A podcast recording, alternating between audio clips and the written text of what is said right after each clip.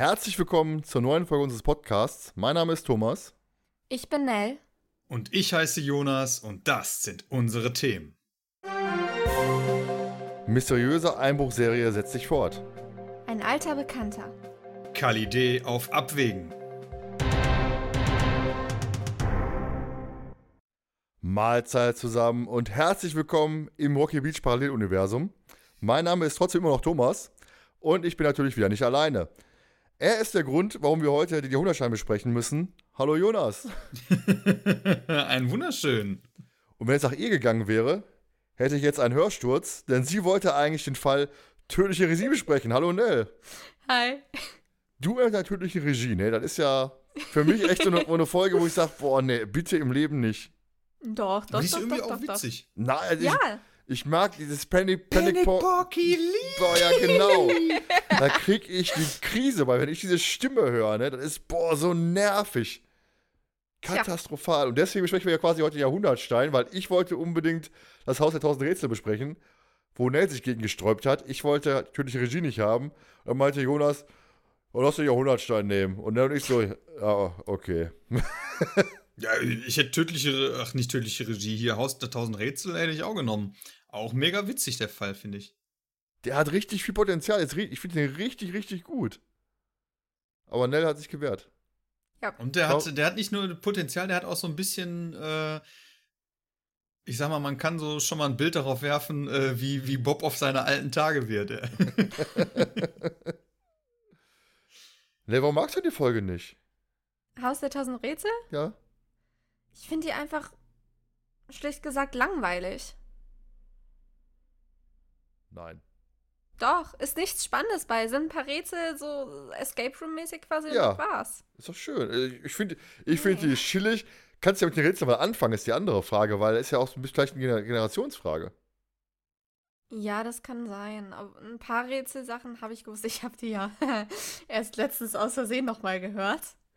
Ähm, aber äh, mit den anderen Rätseln konnte ich nicht so viel anfangen.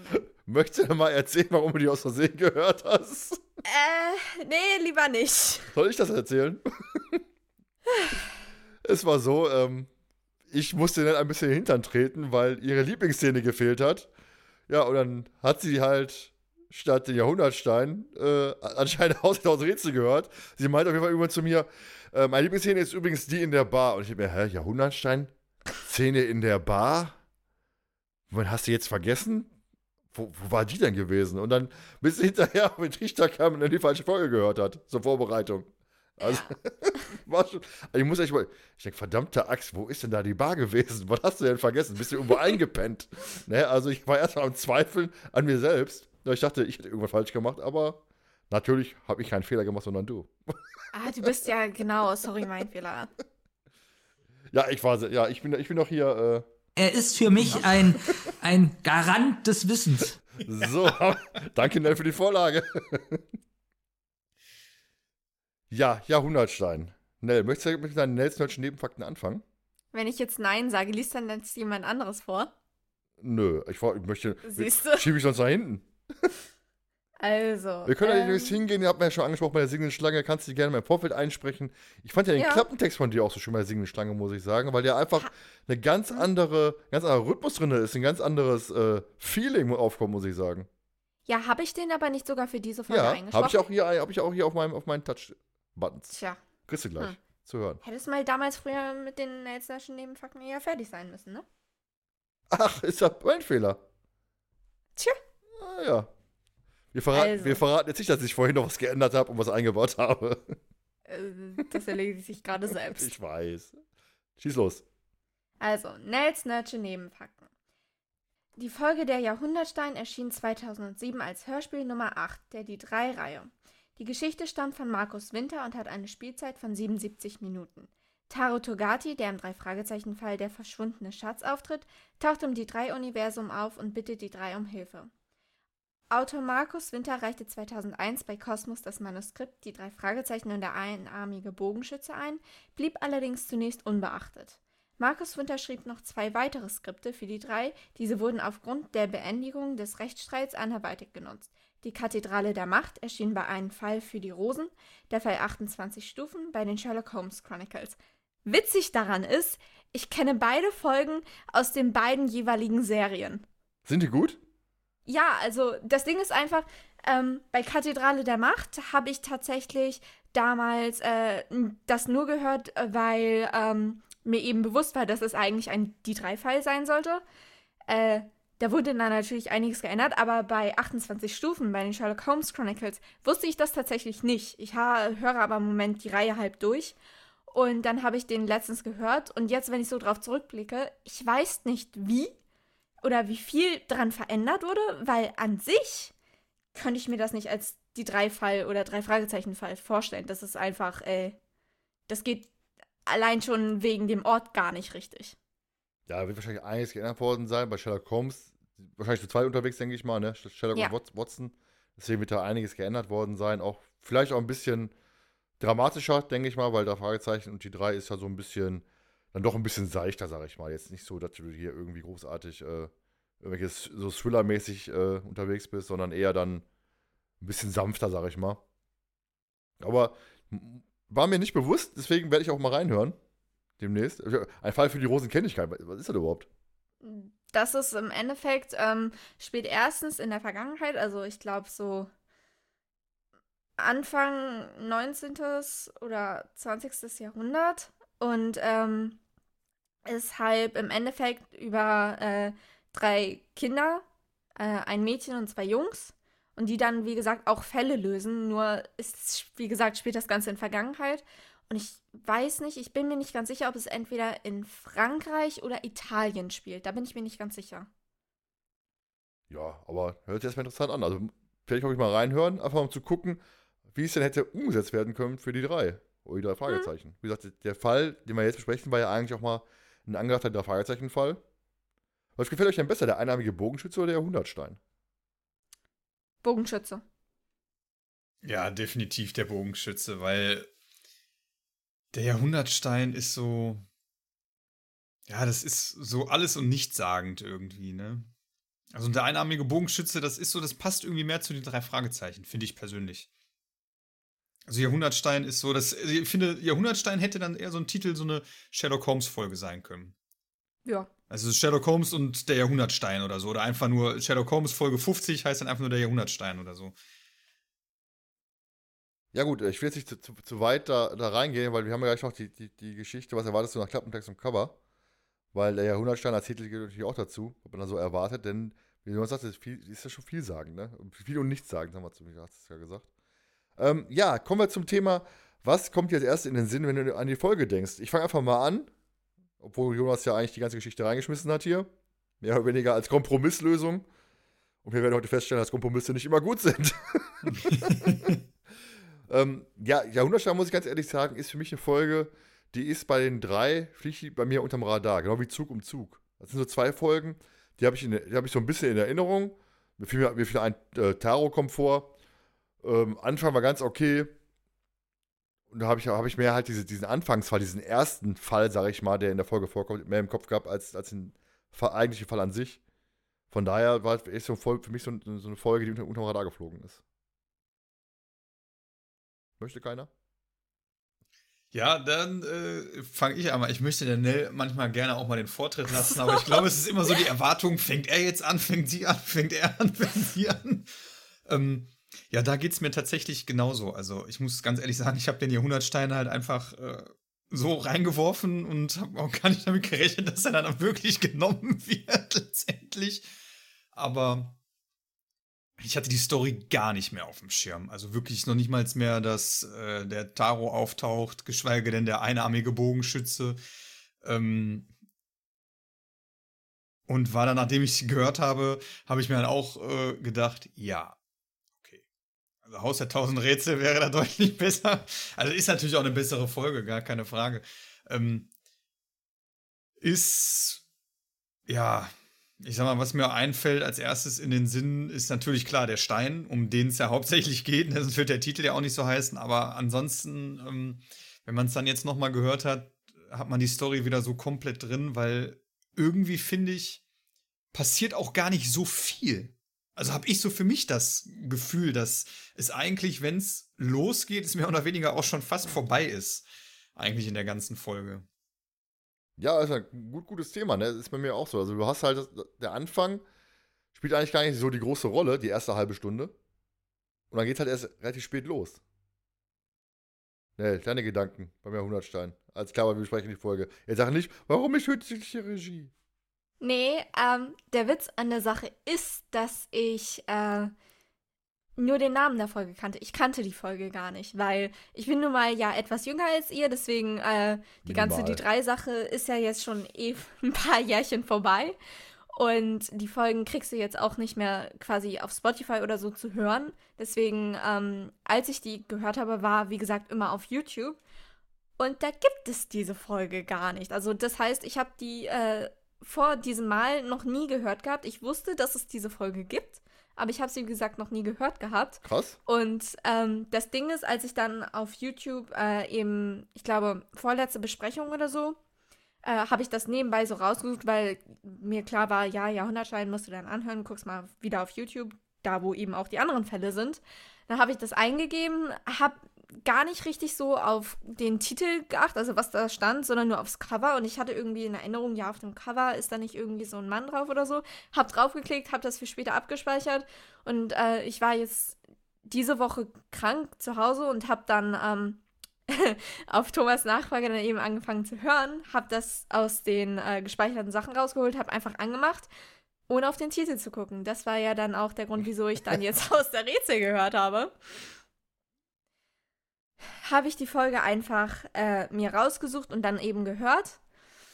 Und sagen wir mal so, ich fand eigentlich, dass relativ viel in der Folge passiert. Also nicht irgendwie zu wenig. Mir kam die auch irgendwie irre lang vor. Ich weiß nicht wieso. Ja, es passiert viel, aber nicht viel, was den eigentlichen Fall betrifft. Ja, das nicht, aber äh, mir kommt es halt ewig lang vor. Also, äh, ich fange an zu hören, also habe sie jetzt das zweite Mal gehört und war so, ach nee, eigentlich habe ich jetzt wirklich gar keinen Bock drauf. Die zieht sich so zäh wie Kaugummi in die Länge. Ja, ich glaube nicht daran, dass wir zwei Fälle haben im Endeffekt, die gelöst werden. In der ganzen Folge. Aber kommen wir garantiert gleich zu. Ja, dann, Jonas, starten wir eine kurze Zusammenfassung in drei Sätzen, würde ich sagen. Ja. Nach einem Disco-Besuch fällt den drei Detektiven ein merkwürdiges Kästchen, in dem sich ein Stein befindet, in die Hände. Bevor sie jedoch große Ermittlungen aufnehmen können, wird ihnen der Stein gestohlen. Über Umwege nehmen Jupiter, Peter und Bob die Ermittlungen wieder auf und sehen sich einem, ein sehen sich einem einarmigen Bogenschützen gegenüber, der die sogenannten Jahrhundertsteine stiehlt. Als dann auch noch ihr alter Weggefährte Taro Togati auftaucht und ihnen die Zusammenhänge erklärt, sind die drei komplett in ihrem Element. Am Ende können sie mit Hilfe von Taro, Inspektor Milton und Officer Sturbridge die Drahtzieher Arthur und seine Tochter Melissa Heatherly überführen und das Geheimnis um die Steine lüften. Ja. Kann man zusammenfassen. Wie gesagt, schade ist ehrlich ein bisschen ein Klappentext, ne? Hat es ja selber gesagt. Ja, das ist, äh, das kann ich ja jetzt, hat das den Thomas vorhin äh, schon äh, gesagt. Ich habe die Zusammenfassung geschrieben und habe danach erstmal den Klappentext gelesen und dann ist mir aufgefallen, dass sich total viel überschneidet eigentlich. Wow. Und habe mir gedacht, boah, ne, jetzt änderst du das aber nicht nochmal ab. Ähm, ja. Bin ich gleich mal gespannt, wenn wir gleich den Klappentext einspielen. Dann kommen wir jetzt auf das andere Zusammenfassung. Ich muss sagen, ich habe mich echt mega schwer getan, weil ähm, ja vieles passiert, was ja überhaupt keine Rolle spielt. Der Steinesammler Arthur Heatherly ist auf eine archäologische Sensation gestoßen, denn er hat einen Teil der Steintafel des Nostradamus gefunden. Da ihm jetzt nur noch wenige Fragmente fehlen, die auf der Welt verteilt sind, macht er sich auf, diese in seinen Besitz zu bringen. Da er jedoch schon alt und rund ist, hilft ihm seine sportbegeisterte Tochter bei diesem Unterfangen. In einer, äh, geschichtsträchtigen Verkleidung als einarmige Bogenschützin schießt sie zwar an manchen Stellen über ihr Ziel hinaus, doch was tut man nicht alles, um das Ende der Welt vorhersehen zu können? Ja. Ja, Schon mal gut. Ja, ich, ich, zum Ende bin ich zufrieden, aber äh, ich, ich finde halt dieser Arthur Heatherly, der gibt halt so wenig her, weil er ja auch sehr spät erst auftaucht in der Folge. Ne? Der Mhm. ist ja wirklich plötz Mhm. plötzlich ist er da, so puff. Ne, Taro sagt dann, Ja. hier, guten Tag, das ist der Bösewicht. Den müssen wir jetzt überführen. Dann kommen wir jetzt also zum Klappentext, den unsere liebe Nett im Vorfeld schon angesprochen hat. Hören wir einfach mal rein. Durch Zufall gelangen die drei Junior-Detektive aus Rocky Beach in den Besitz eines Fragmentes des sogenannten Jahrhundertsteins, einer spätmittelalterlichen Steintafel. Noch bevor sie weiterführende Ermittlungen anstellen können, wird der Stein gestohlen. Für Jupiter, Pete und Bob ist das aber noch lange kein Grund aufzugeben. Doch sie sind nicht die einzigen, die hinter ihm her sind. Wer ist der geheimnisvolle Unbekannte, der im Hintergrund die Fäden zieht und die drei wie Schachfiguren dahin schiebt, wo sie am meisten nützen? Wer steckt hinter der Maske des einarmigen Bogenschützen, der ihnen stets einen Schritt voraus ist? Urplötzlich spitzt sich die Situation zu und sie befinden sich in Lebensgefahr. Da habe ich mal das Gefühl, wenn, der halt so vorliest, ich muss irgendwas kaufen. Ne? Also, als würde als würd sie mir irgendwas andrehen wollen. Ne? also richtig spannungsgeladen und äh, kaufen Sie jetzt diese wunderbare Kaffeemaschine. Dazu bekommen Sie diesen Goldbarren. Ne? also, ich habe immer das Gefühl, ich möchte mir irgendwas andrehen. ja, dann kommen wir zur Geschichte, was habt ihr nach Cover und Klappentext erwartet? Ich erzähle mal kurz ein bisschen was zum Cover, was die Hörer jetzt wahrscheinlich nicht sehen. Es ist ein Bild aus der Zentrale, der Schreibtisch. Wir sehen ein Stück Erdbeerkuchen, die Tante Mathilda macht ja Erdbeerkuchen mal, die drei. Wir sehen dieses Kästchen mit äh, wahrscheinlich einer asiatischen Figur vorne drauf, vermute ich mal. Ein aufgeklapptes Handy und vor allem sehen wir diese rot-weiße Tasse mit Big Boss drauf, wo ich mir denke, boah, muss halt sein. Aber ich muss sagen, diese Big Boss-Tasse, die spiegelt Jupiter in diesem Fall so gnadenlos wieder, ne? Also Ja. Mhm. kommen wir nachher nochmal drauf zu sprechen. Aber das Cover finde ich so, ja, weiß ich nicht. Also haut mich jetzt nicht um. Ich finde es auch ziemlich lahm. Also, weil man, ich sag mal, wenn man jetzt den Vergleich zieht und die singende Schlange.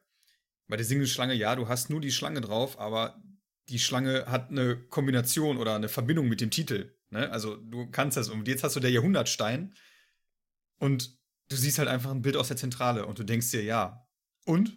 wo, wo ist der Stein? Ich meine, in diesem Kästchen sieht man so einen blauen Schimmer oder so im Hintergrund. Ja. Aber trotzdem, ich finde dieses Cover irgendwie, ich meine, wir hatten es ja schon mal gehabt, dass wir sagen, dass die drei Cover sind ja anders gezeichnet, aber gar nicht so geil. Also ich finde das Cover irgendwie, weiß ich nicht, ich, ich finde es absolut nicht toll. Und auch ähm, mit dem Klappentext, der verspricht in mancherlei Hinsicht auch mehr, Ja. als, als die Folge hergibt. Also zum Beispiel ähm, der geheimnisvolle Unbekannte, der im Hintergrund die Fäden zieht. Also ich habe jetzt in der ganzen Folge nicht irgendwie das Gefühl, dass die irgendwie wie Schachfiguren verschoben werden, sondern sie ermitteln alles selber. Es ist nicht, dass die von Taro als der, wo der geheimnisvolle Unbekannte im Hintergrund äh, mehr oder weniger mit damit gemeint ist, irgendwie hin und her geschoben werden wie Schachfiguren. Nee, er spielt die zwei Hinweise zu, so die ersten.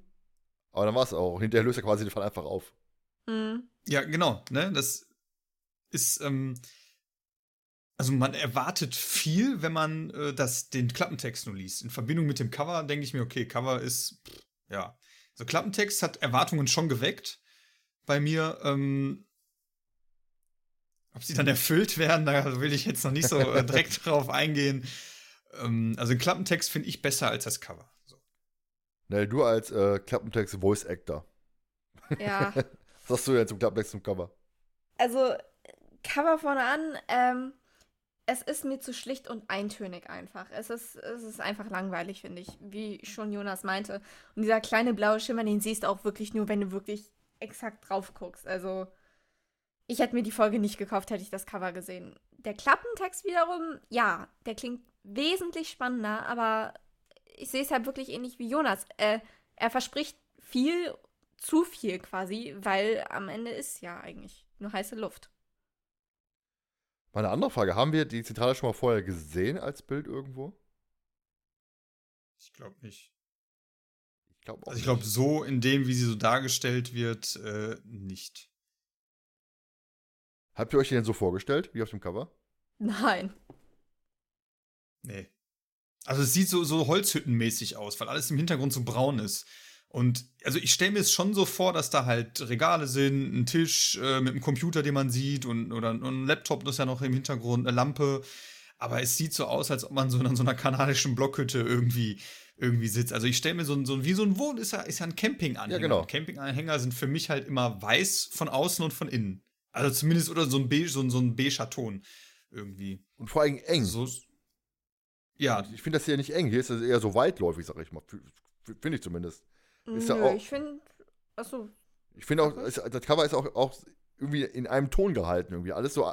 Nation sagt irgendwie alles eine Farbe im Endeffekt, ne? Ein Farbton hm. gefühlt. Ja, aber ich, ich habe für meine zentrale ganz klare Vorstellung. Du kommst quasi rein und dann hast du rechts rum, hast du dann äh, an der Wand hast du den Schreibtisch stehen mit dem Computer, mit, mit, mit Sesselchen davor, wo Justus immer schön drin sitzt. So ein Stuhl. Dann hast du eine Couch, quasi im, Rücken von Justus eine Couch stehen, ein paar Regale für, für Bob, Bobs Archiv und ähm, das Fotolabor ist für mich, wenn er rein, wenn er reinkommt, auf der linken Seite. Wo sie gerne mal entwickelt. Ich weiß nicht, wie er bei euch ist. doch, Eher so links recht rum. ähnlich. Also es ist, ich, ich habe das so im Kopf auch so wie du, ne? Du kommst halt rein, durch die Tür, direkt rechts ist Computer Ja, das und Fenster alles, wie du schlecht. sagtest. Dann, ähm, bitte? Durchs Fenster wäre schlecht. Du kommst rein durch die Tür. Oder durch Tunnel 2. Ja. ähm, und irgendwie das Fotolabor ist für mich so ein, so ein zusätzlicher Raum, weil meistens ist ja so ein Schlafraum ganz hinten Genau, im, im, ja. in so einem Wohnwagen. Und dass da quasi mehr oder weniger die Schlafsachen komplett so raus sind. Und da ist so eine Trennwand davor gemacht, mit so einer Tür selber eingebaut und da ist halt so das Fotolabor dann so drin. Vor allem, wenn ich ans Fotolabor denke, ne, habe ich immer einen, einen Satz im, im, im Ohr von, von Bob. Peter, du Vollidiot! Dann ist es für mich immer sofort im Kopf. Fotolabor, Peter kommt rein. Ähm, Ja. Was für welche Folge das war? Da hat er doch sein Portemonnaie gesucht. Ach, hier, mit dem, mit der die UFO-Geschichte. Wo die nochmal hoch mussten zur Dings, ne? Zur, ähm, Heimakte UFO? ja, ja, wo die nochmal hoch mussten zu den Bauern da. Ah, Wo Just, just da mit ist. Ich, die Folge mag ich auch. Nell, mag. Nell hat gesagt, die magst du diese UFO-Folgen nicht. Wir hatten mal letztes Mal so ein Gespräch äh, über Folgen, die man mag und man ist auch relativ schnell einzuordnen. Nell ist eher so, ja, so eine, so eine Mischung aus, aus, aus Trash und Rätsel, sag ich mal, ne? Hat man, glaube ich. Jonas ist generell trashig und ich mag, und ich mag die guten Folgen. Ja, wieso? Aber Ah, Geheimakte ja. UFO finde ich jetzt auch nicht schlecht. Also UFOs sind für mich jetzt auch, gehen auch schon in Ja, ist Richtung auch ein bisschen, Trash. ja, ist auch schon ein bisschen die Richtung. Nell, Nell ist sowas wie der höllische Werwolf zum Beispiel. Ne? Der ist okay, aber den finde ich jetzt nicht so super. Ja, aber mal, für Jonas ist auf jeden Fall was, der höllische Werwolf, weil er so trashig ist, wegen wie typische, ah, ich, ich gehe nach Hollywood und mache Karriere. Ne, diese typischen 16-, 17-jährigen Mädels, die meinen, ich bin die sind weiß Gott irgendwas. Ja, gut, du bist eher hier äh, Kart, Karten des Bösen und sowas. Ist eher sowas Ich bin dich, ne? Tod und Chaos und Zerstörung. ja, Prost. Gut, Stimmt doch. Tod haben wir nicht sonderlich viel mit drei Fragezeichen, dann bist du halt eher Karten, äh, was gesagt? Chaos und Chaos. Zerstörung. Zerstörung haben wir auch nicht sonderlich viel. Vielleicht müssen wir doch Punky, Punky machen. Da hast du sehr viel Chaos und Zerstörung. Übrigens, äh, von wegen Zentrale jetzt nochmal. Ich Mhm. habe gerade äh, kurz nachgeguckt und ähm, in den amerikanischen Büchern wurde sie oftmals tatsächlich gezeichnet. Ich habe hier jetzt auch so ein Bild und der, das äh, Labor, das ist wirklich so klein wie eine Telefonzelle in dem Bild, gerade deswegen äh, kritisch. Wahrscheinlich ja Klo. Ist, ja, wollte ich gerade sagen. Wahrscheinlich die Toilette dann umfunktioniert, Toilettenräume. Ja. Und äh, das andere, die wurde auch in den äh, Videospielen, in den Videospielen Ja, stimmt, öfters stimmt. gezeichnet. Aber ansonsten gab es nichts. Ja, ich habe auf jeden Fall, meine, meine Vorstellung ist sie auf jeden Fall sehr eindeutig, muss ich sagen. Ich glaube, der Schrottplatz für mich auch sehr eindeutig. Also von daher, wobei ich ja sagen muss, ich, ich habe ja lange Zeit ähm, da nicht so gehabt, dass, dass, dass ähm, Wohnwagen, äh, Zentrale und Haus so, ähm, die, die liegen mir direkt gegenüber. Ich meine, Haus, wenn ich richtig Erinnerung habe, liegt ja aber außerhalb vom Schrottplatz, kann das sein? War das so? Irgendwo wurde mal erwähnt, glaube ich. Ich vertue mich jetzt. Lass mal Das- einfach. Für mich liegt's auf dem Schrottplatz. Ja, also auf dem Ja, Schrottplatz, genau. Ne? Ich meine, für mich auch. Ich meine, ich habe mal irgendwo gelesen, dass das, das Haus, äh, oder die Wohn ja, wo die wo halt wohnen, wäre außerhalb vom Gelände. Vielleicht vertue ich Nö. mich da jetzt auch. Ja, aber wenn du bei mir am Schrottplatz fährst, hast du quasi äh, hinten links ist so äh, der Wohnwagen. Die- Zentrale. Die Zentrale ist dann äh, hinten links irgendwo in der Ecke, wo der ganze, ganze Schrottberg da ist. Und direkt auf der rechten Seite ist quasi die, die, die Wohnräume der Familie Jonas. Ja, und, dann, und dahinter hast du quasi die, die Freiluftwerkstatt, sag ich mal. So für mich so aufgebaut. Ja, die Freiluftwerkstatt ist für mich neben den, also neben Wohnwagen. dem Wohnhaus. Ja, ist zwar störrisch auch cleverer, weil du ja von da aus auch in den Wohnwagen kommst beim Geheimgang. Hm. Aber in meiner jugendlichen äh, Faszination war die Freiluftwerkstatt halt noch äh, auf der gegenüberliegenden Seite. Aber ich finde es aber schön, weißt du, wenn du über sowas sprichst und du hast einfach ganz verschiedene Vorstellungen aufgrund, jeder hat so dieselben Voraussetzungen, die, du hörst dieselben Hörspiele, hat vielleicht auch dieselben Bücher gelesen oder auch nicht. Aber du hast dieselben Voraussetzungen und jeder baut sich seine, die, die, die Ortschaft so anders auf, ne? Finde ich, find ich immer richtig faszinierend, muss ich sagen. Ja, dann kommen wir mal zur, zur Folge selbst. Der Beginn der Folge. Ist ja so, dass ja unser lieber Bob den armen Peter äh, mit in einen Club geschliffen hat, wo da halt die Band Medieval spielt. Und alles so mittelalterlich, mittel, äh, mittelalterlich gehalten. Ne? Du hast da Ritterrüstung stehen, die Bediensteten haben so altertümliche Gewänder an. Man hört ja auch die, die, den Song, übrigens, der Song, habe ich rausgefunden, der am Anfang gespielt wird, direkt nach dem Intro, ist von der Band ähm, Herzton und heißt Schattengänger. Und äh, der Autor der Folge ist ja Markus Winter, den er vorgelesen hatte. Hm? Und der ist Mitglied in dieser Band. Das ist ja witzig. Aber wie heißt das jetzt nochmal? Ich fand den Song nämlich wirklich gut. Schattengänger von Herzton. Mit äh, Herz mit TZ, Mhm. meine ich, wenn ich richtig in Erinnerung habe. Kann da erstmal schön, schön ihrer Liste hinzufügen jetzt. Habe ich auf YouTube gefunden, also passt auch. Ja, Spotify scheint es nicht zu haben. Ich fand den, Egal. ich fand den Song auch gut. Ich fand den, weiß ich nicht. Das war halt so, War halt Ja. da, ne? ja. Ich, es passt halt ins drei Fragezeichen oder in die drei Universum vom, vom, vom, vom Sound her. Ist ja auch hier beim, beim kopflosen DJ da. Da haben wir ja auch diese so, auch so, so komische Musik mit die von der äh, Carrera. Ne, die hat ja auch Mhm. diesen ganz komischen, ist auch ein ganz komischer Musikstil. Ich weiß gar nicht, wie man ihn beschimpft. Das Genre, was da abgespielt wird an Musik. Äh, es passt halt einfach. Ne, jetzt, jetzt stell dir mal vor, der, der, der, der arme Bob schleppt schleppt den Peter damit und geht damit jetzt zu Britney Spears oder so. Natürlich nicht so, weiß ich nicht, sehr merkwürdig. Hit me, baby, one more time. Was? Könnte auch, auch zu Bob passen. Nee, aber es ist halt so von der Musik her so typisch drei Fragezeichen, finde ich. Ja.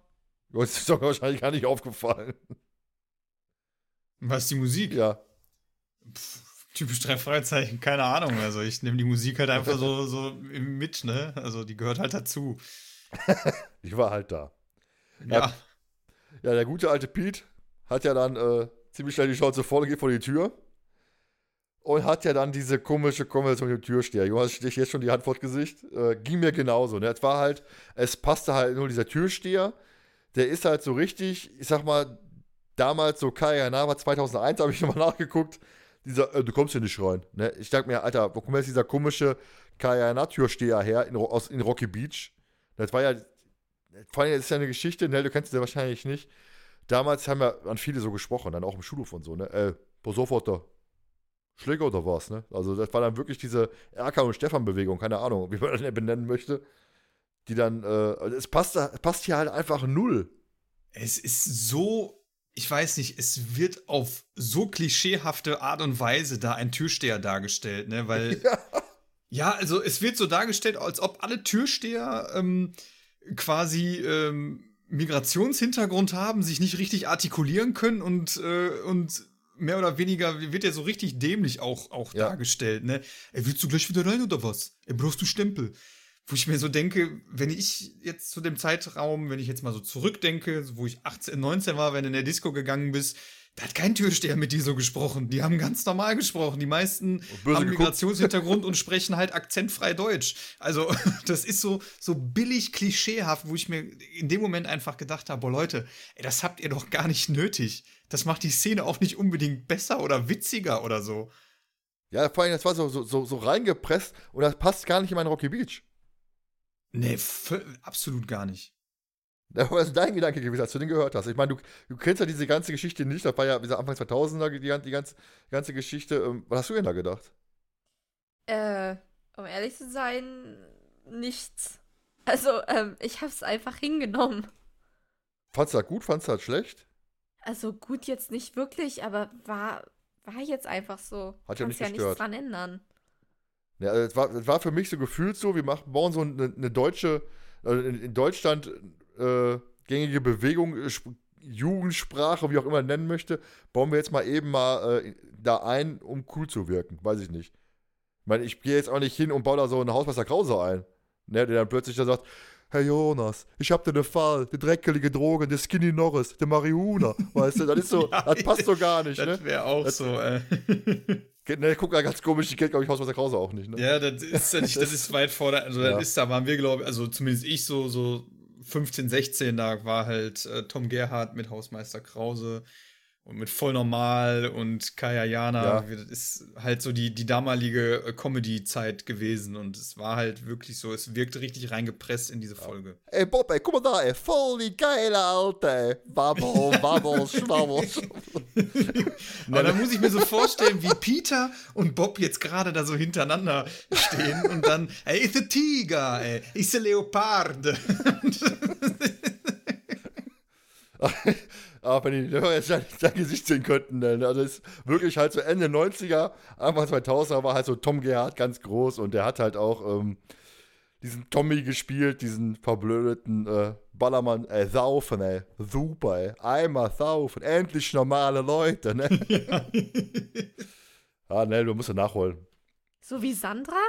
Wer ist denn Sandra? Ja, das kennt ihr dann wahrscheinlich nicht. Egal.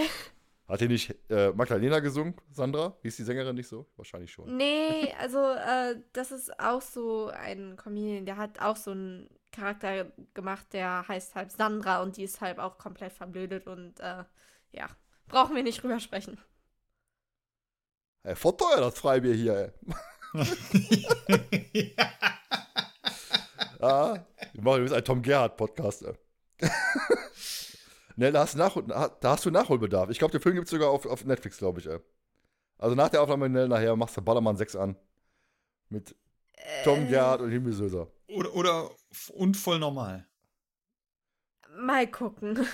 Also ich mega Kämpfe lustig. mich Jana Eth. Voll, mega lustig. Also ich, ich kann heute sehr gut drüber lachen. Ja. Genau wie alles für den Dackel, ey. Alles für den Club, Ja. unser Leben für den Hund. Hund. Der K- K- K- Carmen. Ne? Nein, wir schweifen zu sehr ab. Ne, ne, ich gar nichts mit, wir lachen uns hier kaputt. so, wir waren, ja, wir waren beim komischen, angehauchten Türsteher da, der ja Peter den Stempel verpasst. Und Peter wird dann draußen angerempelt. Ne? Er meint dann hinterher, ein asiatischer Junge mit äh, mittelalterlichem Gewand hat ihn angerempelt. Und da ja auch die ähm, Angestellten da mittelalterliche Gewände hatte, meint ja Peter, äh, der würde da arbeiten.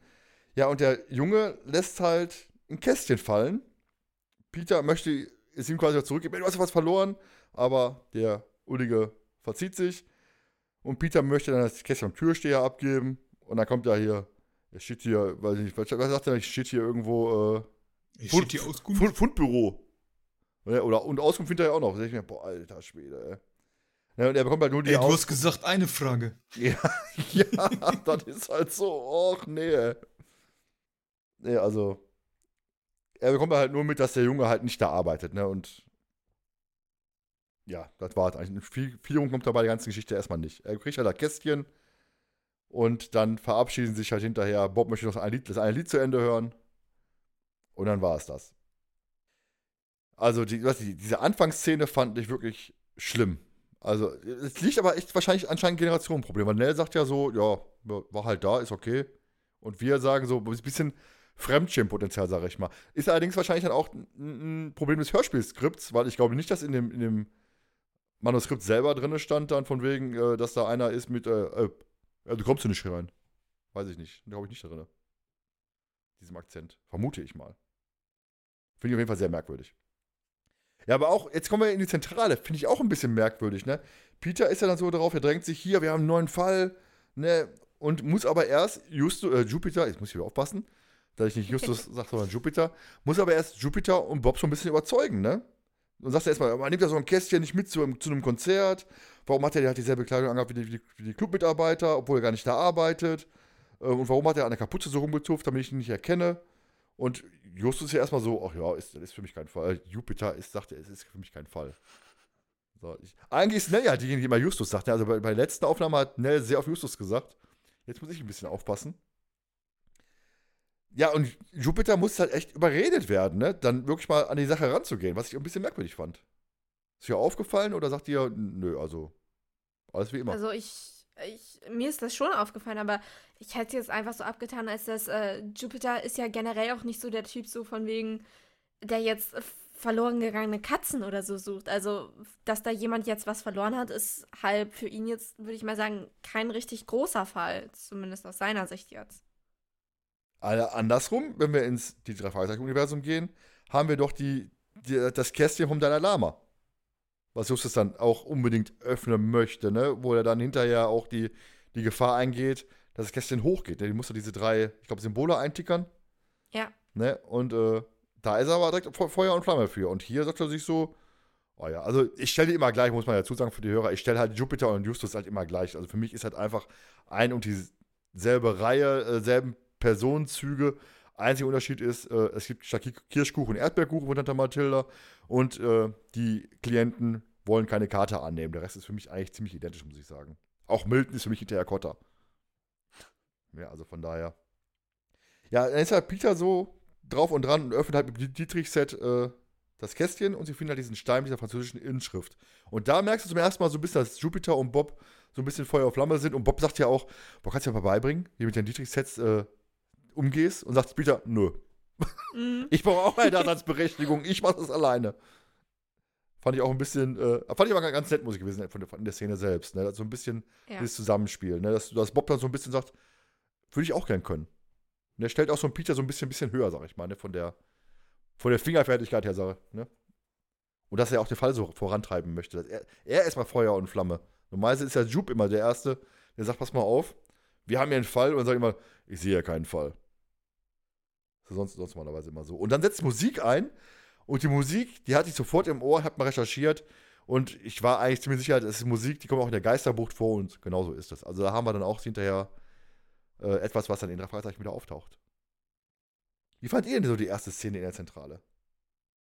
Ja, ich fand's auch merkwürdig, dass äh, Jupiter da nicht so hinterher ist von Anfang an, weil ja, man kennt ihn ja so gar nicht, ne? Also ich sag mal, ähm, ich meine, es war ja auch bei mit dem mit dem Geisterreiter da, äh, wo dann Reiter. klar war, dass es so eine Promo-Aktion ist oder so. Selbst da ist er ja, glaube ich, noch dran geblieben, ne? Und ihm war ja klar, also da hätte er, ich sag mal, wenn man das jetzt mit dem Käst mit der Kästchen-Szene jetzt vergleicht, hätte er auch sagen können, okay, alles klar, Fall gelöst, Promo-Aktion, steckt nichts hinter. Ähm, und er, er wirkt so desinteressiert auch daran, ne? Also als, als ob, ja, man hat so das Gefühl, es interessiert ihn überhaupt gar nicht, weil es nicht actionhaft ist oder er sieht da keinen, also es ist nicht rätselhaft genug, weiß nicht, es ist ganz komisch irgendwie. Eine ganz komische Szene. Aber das mit, mit Bob ist halt auch mega witzig. Also, das wollte ich ja deswegen. Ich hatte vorhin, wollte ich, genau bevor du das gesagt hast, wollte ich diese Anmerkung machen. Ich wollte dich nur nicht in deinem Redefluss unterbrechen, weil er sagt ja auch noch so: Boah, ganz toll machst du das. Kannst du mir das mal beibringen? Ja, äh, wer weiß, was, äh, wo Bob damit hin möchte. Also. Ja, das ist, ähm, ja, es ist, eine, es ist ich finde, es ist eine komische, eine komische Szene irgendwie.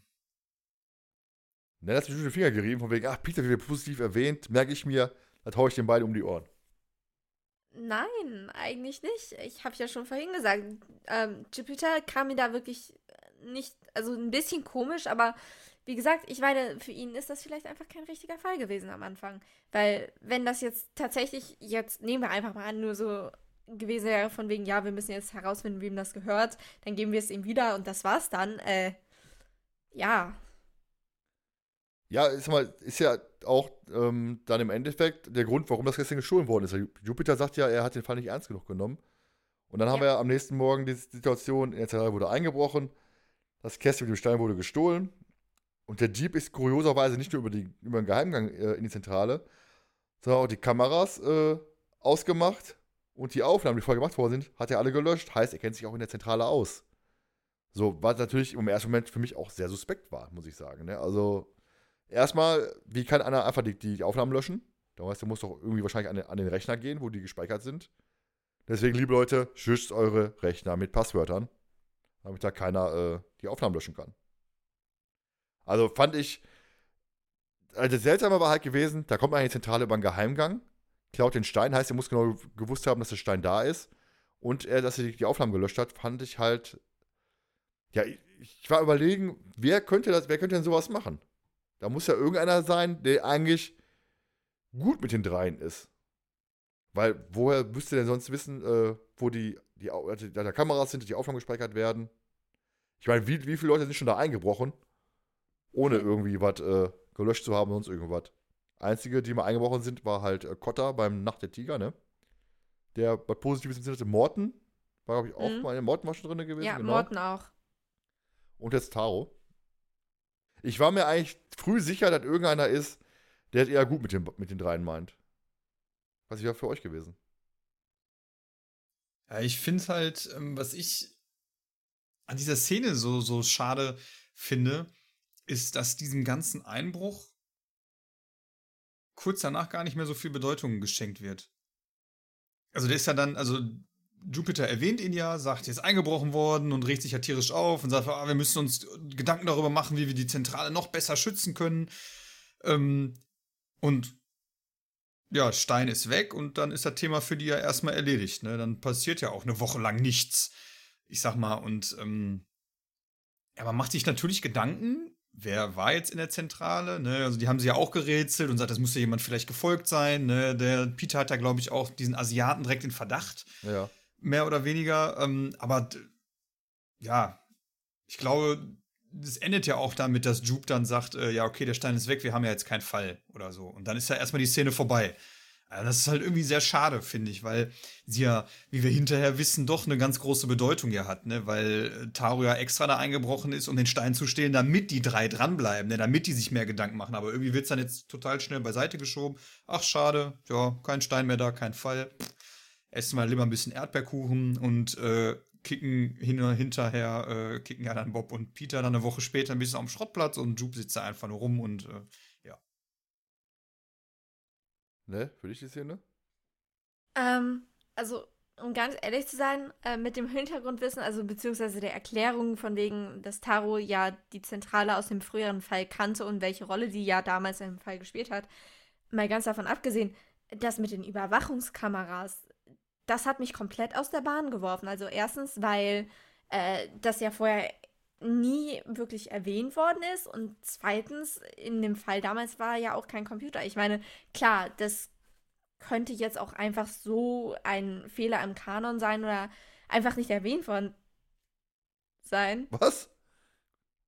Du futterst. Ja, und? Da habe ich doch. Ich muss sagen, ich bin ja sehr enttäuscht gewesen. Ich war ja einkaufen gewesen und dachte mir auch, heute schön was Süßes zu, zu futtern für, für heute, für die Aufnahme. Und die hatten keine Schokobons. Jetzt habe ich hier so von einer äh, guten Schokoladenfirma äh, Three Salty Nuts Schokolade. Mal gucken, wie die schmeckt. Zum ersten Mal. Ew. Hm? Egal.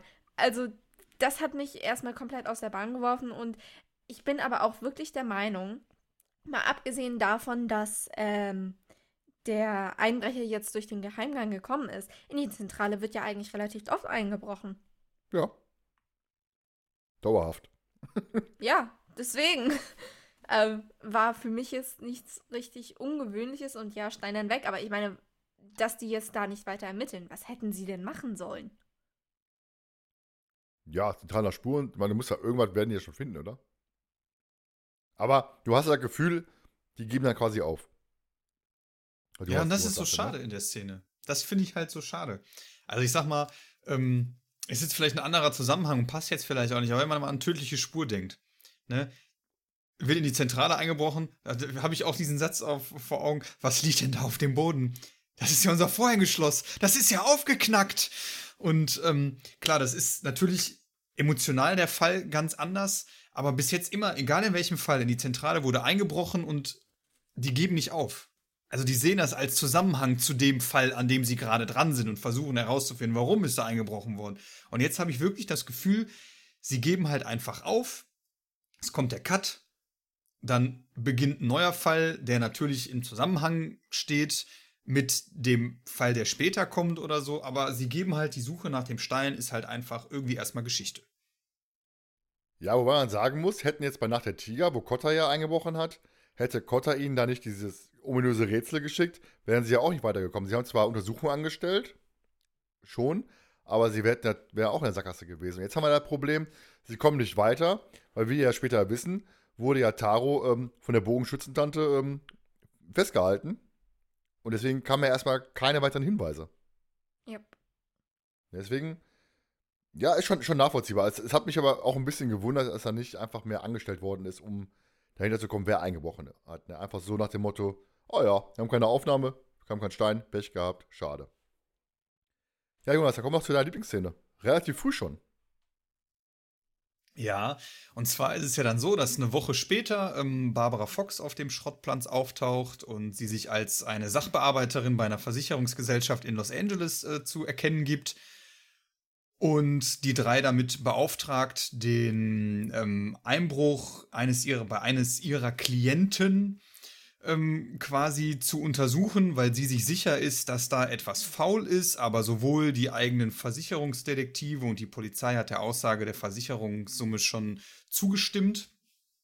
Und die fragen ja dann auch nach, wie sie denn auf sie aufmerksam geworden ist. Und sie sagt ja dann durch den Branche, Branchen, durch den Brancheneintrag auf der Rocky Beach Homepage. Ähm, was die drei ja dann auch erstmal so hinnehmen, was sich ja hinterher erst herausstellt, äh, dass es ja dementsprechend gar nicht so ist. Und warum ich die Szene eigentlich nur ausgewählt habe, ist, Peter und Bob benehmen sich in dieser Szene wie zwei 15-Jährige, die gerade, keine Ahnung, ihr keine, äh, ich sag jetzt mal, Sexsymbol ihrer Jugend vor sich sehen, das mit ihnen spricht. Äh, vor also, deine Alte.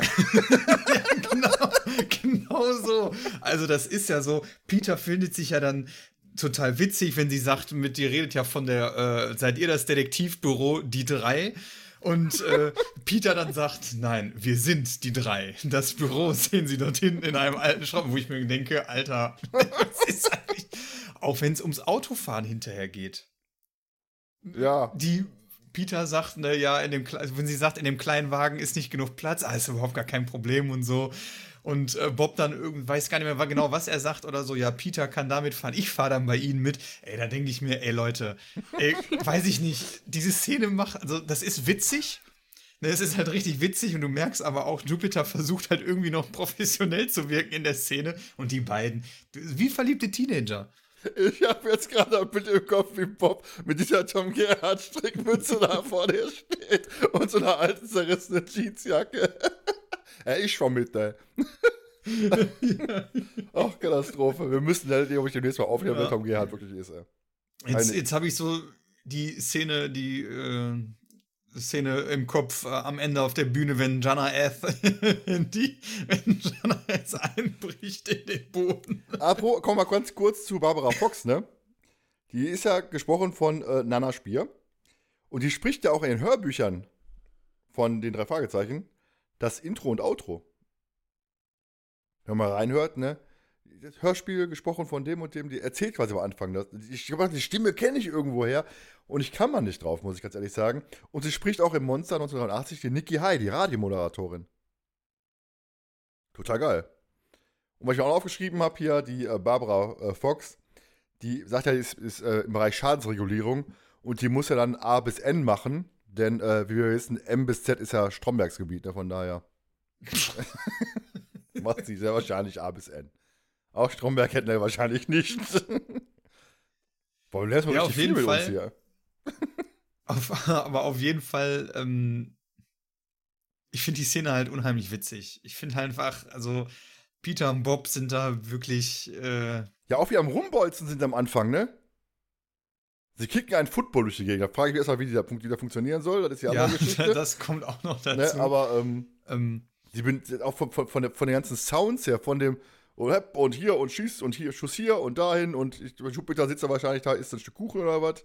Und dann kommt jeder auf den Schrottplatz gelatscht und äh, ja, guten Tag. Und äh, dann ist das bei Bob und Peter erstmal wieder hier. Ne? Alles Blut aus dem Kopf, raus. und ab die Post. Ne, ist ein paar Regionen tiefer gewandert, ja. das ganze Blut. Äh. Na, wie fandst du denn die Szene an sich? Äh, ähnlich wie Jonas. Äh, also, eigentlich hast du schon alles Mögliche dazu gesagt, aber es ist halt wirklich einfach selten dämlich in, in dem Fall. Witzig, aber schon trotzdem irgendwie dämlich. Ich muss übrigens sagen, die Schokolade ist ganz gut. Kann ich empfehlen. Nice to sweet you, sweet salty nuts. War im Angebot Was? ein hier von äh, einer renommierten Schokoladenfirma. Ich möchte jetzt den Namen nicht nennen. Sweet salty nuts, drei salzige Nüsse. Probierpreis 21% rabattiert. Lecker. Klebt auch sehr gut an den Zähnen. Jetzt muss ich weiter erzählen. Dann kommen wir jetzt quasi zu diesem ersten Fall. Die drei treffen ja dann mit Barbara Fox auf diesen Mr. Denton. Und ähm, ihm wurden Liebhaberstücke geklaut, im Wert von 75.000 Dollar. Allerdings wird sich dafür gar kein Käufer finden lassen. Was schon sehr verdächtig ist. Und Denton erzählt dann vom Tathergang, den ich allerdings sehr spannend finde, muss ich sagen, wie er so erzählt. Ne? Er saß, oh, von meiner Vorstellung her, er saß da in seinem Sessel, hat Fernsehen geguckt, hinter ihm klirrte es plötzlich. Und dann stand da halt dieser Bogenschütze da, ein, ein einarmiger Bogenschütze. Ähm, roter Nebel stieg auf. Und er hat halt einen Fall mit Betäubungsmittel ins Bein geschossen bekommen. Fand ich an sich, die, von, der, von der Tathergang, fand ich echt spannend, muss ich sagen. Also hat mich echt, hat mich echt abgeholt. Ja, auf jeden Fall. In der Polizeibericht kam der Täter über die Grundstücksmauer, ist durch die Terrassentür eingebrochen und ist auch über die Mauer wieder zurück. Soweit alles gut. Ja, also habe ich mich erstmal. Nell schüttelt den Kopf. Warum? Nein. Allein schon dadurch, dass der als einarmiger Bogenschütze beschrieben worden ist und dass er diese ganzen Wertgegenstände, da war mir schon so von wegen, als dann so kam, ja, über eine Mauer und wieder Mauer zurück, da war ich schon so, äh, wie das denn bitteschön? Ja, Ist euch das nicht irgendwie nö. suspekt vorgekommen? Gibt ja auch Leitern und so. Deswegen. Ja, komm, trotzdem. Ne, ist mir gar nicht so aufgestoßen, muss ich sagen. Hm. Überhaupt nicht. Jonas, dir? Nee, weil ähm, ist ja schon, ich sag mal, einarmiger Bogenschütze so in dem Sinne und ja, ich denke mir auch, er ist ja betäubt worden, ne? Also und eine Alarmanlage scheint ja auch nicht losgegangen äh, zu sein oder scheint er nicht zu haben oder was weiß ich. Und dann hat er es ja auch nicht eilig unbedingt, der Bogenschütze, ne? Also ich glaube, er hatte, hat ja auch schon gedacht, okay, ja, kann schon durchaus sein, dass er das alles in Ruhe darüber äh, transportieren kann. Aber da hat er die Rechnung ohne unseren Jupiter gemacht. Oder, unsere, oder unsere, ohne unsere Nell. ja. Die haben selben Das Trichter war. Ja, Jupiter ist dann, sagt dann, der Diebstahl ist quasi unmöglich gewesen, so wie er geschildert wird. Denn diese ganzen Gemälde, Waffen und das ganze Rüstzeug über die Mauer abzutransportieren, besonders wenn man nur einen Arm hat, wäre quasi äh, unmöglich. Und das sagt der Mr. Denton ja auch so.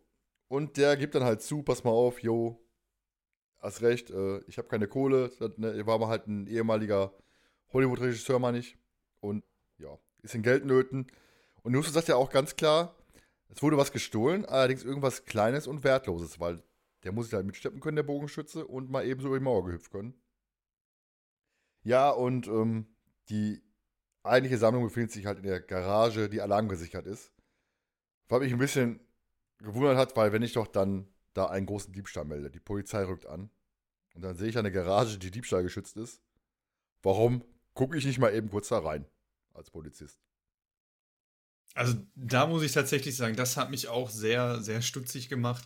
Zumal die äh, Barbara Fox ja auch dann am Anfang ja noch gesagt hat, die versicherungseigenen Detektive haben schon ermittelt. und da habe ich mir gedacht, Alter, was habt ihr denn da für Flachpfeifen eingestellt? Äh, Also es gerade sowas ist doch, ich weiß jetzt nicht, wie es ist, aber ich meine, man kann es jetzt vielleicht nicht vergleichen mit auf RTL Versicherungsdiebe, den Betrügern auf der Spur oder so, aber es muss doch in so einem Fall, es geht halt nun mal um eine Menge Geld. Es muss doch jeder Aspekt in Betracht gezogen werden und nicht einfach so, oh, die Sachen sind nicht mehr da, okay, er wurde, es wurde vermutlich eingebrochen. Ne, also, weiß ich nicht. Ich glaube, es war ein ganz guter Detektiv, ähm, namens Dick Perry, der da mal geguckt hat. Ich wollte es gerade sagen, also, das ist möglich. Sagt halt selbst, wir machen halbe halbe und wurde alles geklaut. Hätte ja sein können. Adele, du warst da sehr früh auf der richtigen Spur. Hm. Überraschenderweise. Was soll das denn heißen? Nix. Kannst das sehen, wie du möchtest. Ja, dann ganz kurz diese Jahrhundertstein-Geschichte, die ja dann wirklich dann äh, ohne Ende ausgeschmückt wird. Mr. Denton erzählt ja dann wirklich dann einen halben Roman, ohne den, äh, wo man echt Probleme hatte, den hinterher zu folgen. Mit den ganzen Namenstauschen und so weiter. Ich fasse mal ganz kurz zusammen. Er zeichnet dann halt dieses Foto mit, dem, mit diesem gestohlenen Gegenstand drauf. Ein Stein, der sehr ähnlich ist zu dem Stein, der den dreien gestohlen worden ist. Mr. Denton erzählt ihnen dann, was mit dem Stein auf sich hat. Und zwar ein Bewunderer oder Schüler des Wahrsagers Nostradamus namens, jetzt muss ich aufpassen, ich glaube Gilde Chalois heißt er, meine ich. Ich wollte eigentlich mal kurz reinhören, wie der ausgesprochen wird, aber ich meine, der heißt so. Der muss aus, aus Frankreich ziehen und zog halt in die englische Grafschaft Kent. Hat einen neuen Namen angenommen, habe ich jetzt nicht aufgeschrieben, um das nicht zu, noch zu äh, hier zu äh, kompliziert zu machen, als es eh schon ist. Und zwar ist es so, dass dieser äh, Gilde Chalois, dass Nostradamus ihm sein Geheimnis anvertraut hat und er hat es auf, auf einer Steintafel verewigt. Die Tafel bekam den Namen der Jahrhundertstein und dann haben wir ja diese ganz große Dramaturgie, dass eben halt bei diesen Gilde Chalois ein totes Bauernmädchen gefunden worden ist und äh, er wurde des Mordes verdächtigt. Er konnte, man konnte ihm die Tat zwar nicht nachweisen, allerdings reichte den Menschen damals die Tatsache, dass das Mädchen mit einem Pfeil in der Brust aufgefunden worden ist und äh, Gil ein hervorragender Bogenschütze war. Ja, so einfach geht das. Zumindest in der damaligen Zeit. Die Menschen zerstörten daraufhin Gils komplettes Inventar, stachen ihm die Augen aus, hackten den linken Arm ab und setzten ihn fern von Kent aus. So, und dann Jahre später kam es dann dazu, dass eben halt die Peiniger von ihm durch Pfeil und Bogen umkamen und man erzählte sich, der einarmige Bogenschütze sei zurückgekehrt, um Rache zu nehmen. Was ich ja erstmal ziemlich geil finde an sich. Nur diese ganze Nostradamus-Geschichte, mhm. die war so, weiß ich nicht, kennst du überhaupt Nostradamus? also der, der, Name sagt mir etwas. Ähm, ich glaube, ich habe, wir haben mal in Latein über den geredet, aber so genau das wusste ich jetzt auch nicht. Du hast bei dir? Ich glaube, wir sind eher so ein bisschen äh, in Berührung ja, gekommen, ich, ne? ich wusste so, also wer Nost also ich, ich kannte ihn jetzt nicht persönlich, aber äh, ich wusste schon, wer Nostradamus war. Ja, ich glaube damals durch diese, durch diese World Trade Center Geschichte, da kam man dann mal, mal richtig hoch. Da wurde ja äh, irgendwelche Klamotten zitiert von ihm. Er hat es vorhergesagt und dann, äh, dass das World Trade Center zusammenstürzt. Der hat halt, ich habe mal nachgelesen, viele Vierzeiler geschrieben, die auch sehr merkwürdig geschri äh, geschrieben sind, möglich weitläufig. Man kann da ganz, ganz viel rein interpretieren. Ein, ein Vierzeiler wurde halt so interpretiert, dass eben halt auf dieses World Trade Center Unglück betreffen, beziehen würde. Allerdings war es, glaube ich, auch fake gewesen, weil ich hatte es damals herausgestellt, diese, dieser Vierzeil, der durch die, durchs Netz gewandert ist. Ja, und der ging da darum, dass irgendwie zwei Brüder im, im Chaos da irgendwie zusammenbrechen. Keine Ahnung, irgendwie so in die Richtung. Ganz, ganz komische Geschichte. Also war uns damals auch, ich glaube auch die, auch die, die bei der Sonnenfinsternis, glaube ich, damals, ne, in den Ende der 90er war, glaube ich, auch irgendwas gewesen, meine ich. Das kann sein. Also er war öfter mal Thema gewesen zu der Zeit. Gut, halte ich auch nicht viel von, muss ich sagen. Der ganze, ganze. Gobi war ja auch Thema, Thema Maya, ne? Ende der Weltvorhersage. Ich sitze mhm. heute noch hier, warte aufs Ende der Welt. Haben die Maya mehr Verspätungen als die Deutsche Bahn. Ja. Ja, aber diese, diese Bogenschützengeschichte war auch ziemlich geil, muss ich sagen. Ja. Also dachte ich mir auch, boah, das ist, da kann man sich drauf aufbauen, da kann man jetzt eine schöne Geschichte draus stricken. Ja, ich fand den, also die Geschichte mit dem Bogenschützen ähm, fand ich auch ganz cool, weil es so, so typisch drei Fragezeichen mäßig dann auch wieder geworden wäre. Ne? Also mhm. wenn er, wie ja äh, schon durch Snells Nerdsche Nebenfakten, glaube ich, äh, aufgeklärt worden ist oder wir vorhin am Anfang auch schon besprochen haben, es sollte ja eigentlich eine drei Fragezeichen Geschichte werden. Ähm, und dann wäre es halt auch wieder jetzt wieder so, so, so richtig äh, schön, schön reingepasst, ne? Ins, ins Drei-Fragezeichen-Universum oder jetzt dann auch ins die Drei-Universum. Habe ich mir persönlich auch dann noch mehr von erwartet, aber ich finde, es flachte ab da dann auch schon ziemlich schnell eigentlich ab, die äh, Geschichte. Also der Fokus wurde ja dann auch sehr auf die Steine gelegt, ähm, aber auch irgendwie, ja, ich, ich, ich fand es irgendwie so ziemlich, ziemlich mau ab dem, also es hatte noch mal so ein Hoch, kommen wir gleich äh, mhm. noch mal, äh, noch mal zu. Aber irgendwie, ähm, ja, weiß ich nicht, war es. Ich fand es jetzt auch nicht so schlimm, dass er diese komplette Geschichte so erzählt hat, um dem Ganzen so ein bisschen Hintergrund zu verleihen. Um, ja, vielleicht, also ich, ich kann mir auch schon vorstellen, dass es erzählt worden ist, weil viele vielleicht auch mit Nostradamus so gar nichts hätten anfangen können dass es halt, halt gut ist, nochmal zu erklären, wer war Nostradamus eigentlich, wie ist diese Geschichte entstanden, ähm, aber dann der Bogenschütze war halt cool und die Steine sind dann halt in Vordergrund, Vordergrund gerückt. und ähm, ja, aber es, es, war mir dann doch irgendwie, es war dann zu, zu flach. Ja, wo du die Steine ansprichst, da haben wir dann die, die Geschichte, dass eben halt ähm, im Jahr 1929 in der Nähe von Kent sieben Bruchstücke auf einer äh, sieben Bruchstücke der Tafel aufgetaucht sind. Da der Name Charleroi deutlich zu lesen war, geht man davon aus, dass es sich um Fragmente des Jahrhundertsteins handelt. Und ein Großtafel, äh, ein Großtafel, ein Großteil der Tafel fehlt allerdings weiterhin. Von daher konnte man die Inschrift nie entschlüsseln. Und dann erzählt er ihnen halt noch, Mr. Denton, wo denn aktuell die restlichen Bruchstücke zu finden sind. So, und habt ihr von dieser ganzen Steingeschichte, habt, habt ihr irgendwas erwartet? Ich meine, war klar, der möchte die sieben Stücke haben. Wieso, weshalb, warum, war mir eigentlich auch relativ egal, muss ich ganz ehrlich mhm. zugeben. Weil ich wusste nicht, wo die ganze Geschichte hinführen soll. Ja, das war auch so ein bisschen, sag ich so, was ich ja vorhin schon so versucht habe anzusprechen oder versucht habe zu verdeutlichen, ist, du hast auf der einen Seite die Story um den Bogenschützen, du hast die Story um die Steine und ja, es ist ja dann wohl klar, dass der Bogenschütze die Steine stehlen will, aber es fehlt irgendwie so diese Zusammenführung des Ganzen. Ist irgendwie, die wird ja natürlich am Ende aufgelöst. Ähm, aber es ist so, es, ja, es war so, so plump irgendwie. Also es, weiß ich nicht. Ja, das ist immer dieses, dieses äh, Letz, das, das, das, richtige Motiv fehlt halt irgendwo. Der hat halt sieben. Also ich, hab, also ich, ich mein, kam ich nicht auf die Idee, dass schon der, der Rest auch gefunden worden ist. Kam ich nicht drauf, auf den Trichter. Ne, wahrscheinlich schon. Bisschen, also es, ich meine, es war doch schon irgendwie offensichtlich. Merkst du was, wie wir die Doofen heute sind hier? Ja, also ich, ich sag mal, ähm, wie sage ich jetzt am besten? Guten Tag, wir sind die Doofen. Und wir präsentieren ja, komm, Ihnen Lieder, die die Welt nicht braucht. Hätten halt auch nicht. Ja, auch ein richtiges nee, 90er-Rerun, ey. Nämlich jetzt auch, wenn ich stinke, denn sonst sage ich, sonst sag ich winke, winke und goodbye. Kennst du, ne, kennst du alles nicht. Wir bringen, wir bringen richtig, richtig tolle Sachen bei, ey. Ja, also natürlich war klar, dass es ähm, irgendwie Steine gibt, weil warum soll er nur einen Stein stehlen? Ne? Also das war schon klar, dass die restlichen Steine schon irgendwie auftauchen, dass sie jetzt noch nicht geklaut waren. Ähm, ja, hätte man sich eigentlich denken können, um daraus so diesen Fall weiter zu spinnen, dass zufällig ein Stein dann auch ganz in der Nähe noch von Rocky Beach ist. Mann, das wäre gar keiner drauf gekommen. Aber diese Zusammenführung ähm, zwischen Bogenschütze und Steine, ähm, Bogenschütze wird erwähnt, Steine wird erwähnt, jo, alles klar, wir haben den Handlungsstrang, die drei ziehen los und äh, kümmern sich um den Rest irgendwie. Wahrscheinlich wollte der Bogenschütze auf die erste Mai-Demonstration gehen, auch bei Steine. ja, das kann natürlich auch sein. Oder er wollte vielleicht auch, äh, weil es, guck mal, der Bogenschütze war ja sogar Melissa Heatherly. Ja.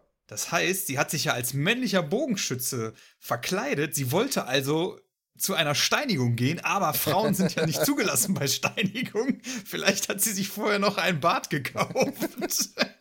Sie war's, sie war's, er war's, er war's. Er war's, er war's. Ne, ihr sagt bloß, du kennst auch nicht Leben des, kennst du nicht Leben des Brian? Also, namentlich ja, aber den Film will meine Mom erst noch später mit mir gucken. What the fuck? Überragender Film.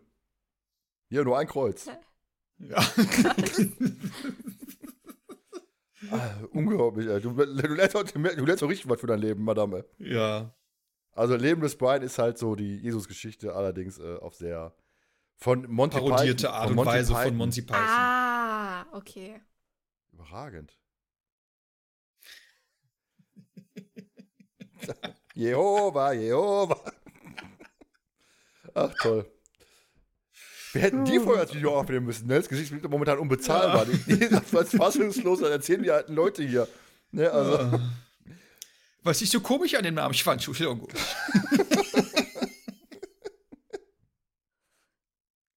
Der kleine Kerl ist ein Wiederpost. Wie bitte? Ein Wiederpost. äh, ja, äh, Boston hat er, glaube ich, auch. Ach, ne. Ja, ne, always look on the bright side of life. Ne, also. Gehen wir weiter im Text. ja, diese ganze äh, Geschichte, die uns gerade ein bisschen angerissen hat, ne, diese, dass die Steine schon alle geklaut worden sind, bis auf einer.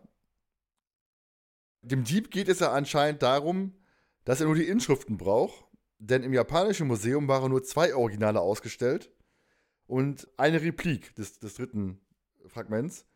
Ähm, das dritte war nämlich gerade zur Restaurationsarbeiten.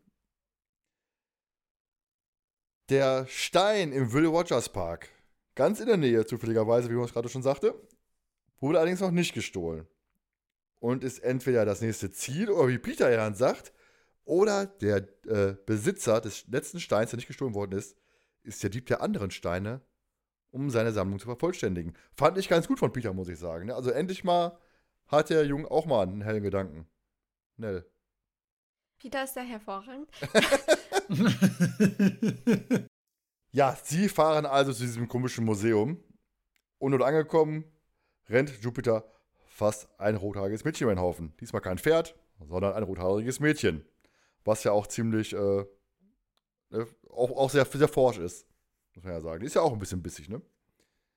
Ähm, Im Museum selbst erfahren sie dann von einem Mitarbeiter, dass sich bereits ein Asiate, ja, mal mit hellhörig, und dieses rothaarige Mädchen über den Stein informiert haben. Das rothaarige Mädchen hat dem Museumsmitarbeiter auch erzählt, dass es um eine Schnitzeljagd geht. Und hat dann wirklich ganz viele Infos rausgequetscht, ne? von wegen äh, Alarmanlage, wo man sofort denken müssen, ne? warum will jemand über die Alarmanlage wissen zum Beispiel. Ne? Ja.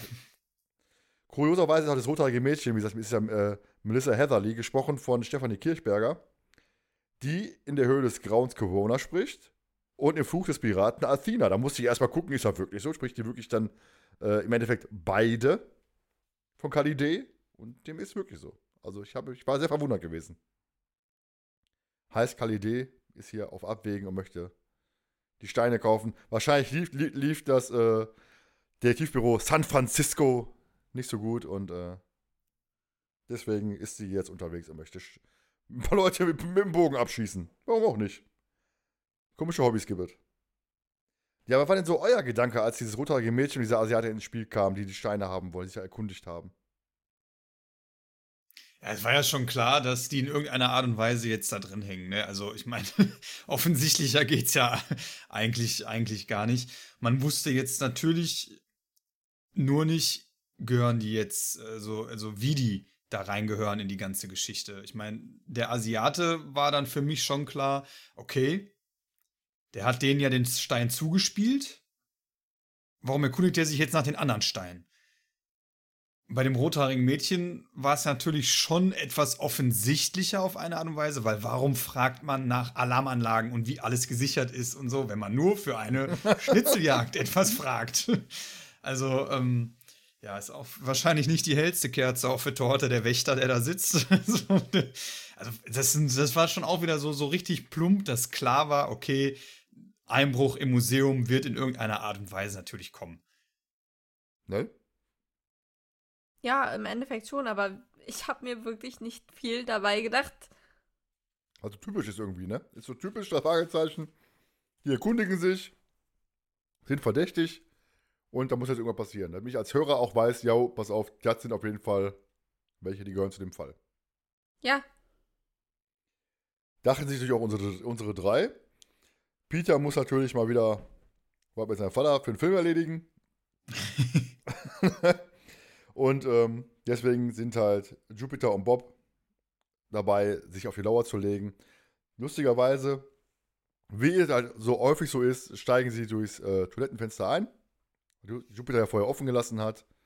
Und ähm, lauern dann dem Bogenschützen im Museum auf. Habt ihr eigentlich was meine Lieblingsszene ist? Ne, hab ich nicht erwähnt, ne? Ist übrigens, meine, Liebling, ist übrigens meine Lieblingsszene. und zwar ist es eigentlich jetzt aus dem Grund, der jetzt kommt. Sie verschanzen sich ja hinter einem Holztisch. Und man hört das zerspringen und springen dann raus. Ja, wir haben dich, ne, den Bogenschütze. Und genau den Gedanken hatte ich aber auch. Ne, es zerspringt was, ich denke, jetzt fangen wir den. Oder er haut, er kann halt fliehen und sonst irgendwie was. Aber dann diese Idee dahinter, dass der Bogenschütze in der Nachbar- oder eine andere Vitrine zerstört hat, um die beiden aus dem Versteck zu locken, fand ich ziemlich geil. Hätte mich auch gekriegt, muss ich sagen. Ne, da steigt halt dieser, dieser äh, Nebel auf, die werden betäubt. Und ähm, ja, der Bogenschütze ist noch so dreist und ruft erst so schön die Bullen und nehmen dann schön halt Jupiter und Bob fest. Und ich finde das wirklich so, so gut, weil so vorhersehbar halt, halt war, das rothaarige Mädchen und der Asiate da irgendwie verstrickt sind so unvorhersehbar fand ich die Geschichte, dass die beiden jetzt da irgendwie äh, betäubt werden und der Bogenschütze halt nicht gerade ähm, in die Falle läuft, sondern selbst eine Falle stellt. Oder halt für euch. Ja, mich hätte man damit auch tatsächlich ähm, bekommen, weil man rechnet wirklich damit, es ist dann so drei Fragezeichen typisch. Oder jetzt in dem Fall die drei typisch. Du hörst, irgendwo wird eingebrochen, es zerspringt was, sie springen hervor, dann der Bogenstütze, dann fehlt tatsächlich nur noch Peter mit seinem, äh, den schnapp ich mir und der Bogenschütze entkommt, dass dann irgendwie vielleicht Polizei oder sonst was kommt, die sie erklären müssen, gehört ja auch irgendwie dazu, wenn sie irgendwo einbrechen Ja. und jemanden über, über, überraschen wollen. Aber damit habe ich auch nicht gerechnet. Also es ist ja auch wirklich so gut, dieses Ha, Mr. Bogenschütze, das Spiel ist aus oder so. Das ähm, ist halt so richtig so typisch einfach. Und dann wirst du tatsächlich überrascht. Ja. Ne, liegt wieder fleißig. Der Picknicker. Erzähl, Nell, was was ging bei dir, dir im Kopf vor, als die Szene kam? Wär's auch reingefallen oder wär's nicht reingefallen? Also, doch, ich wäre wahrscheinlich reingefallen, aber äh, man denkt das halt jetzt auch nicht wirklich. Also in dem Sinne muss ich ganz ehrlich sagen, einfach mal endlich ein Verbrecher, der schlauer ist in dem Fall als die drei. Zumindest jetzt noch. Ja, meine ich doch jetzt noch. Aber das macht's ja, das macht die Szene ja so gut. Ja, Ja, richtig. also- richtig. Finde ich, also dieses, wie du schon sagst, ne, der ist schlauer als die drei. Also da ist jemand, der nicht so dieses, dieses plumpe Einbrechermäßig, oh, ich gehe da hin, schlag die Vitrine ein, oh, werd überrascht Mhm. und entkomme dann, sondern der überlistet die halt einfach, weil er damit oder damit einfach komplett gerechnet hat.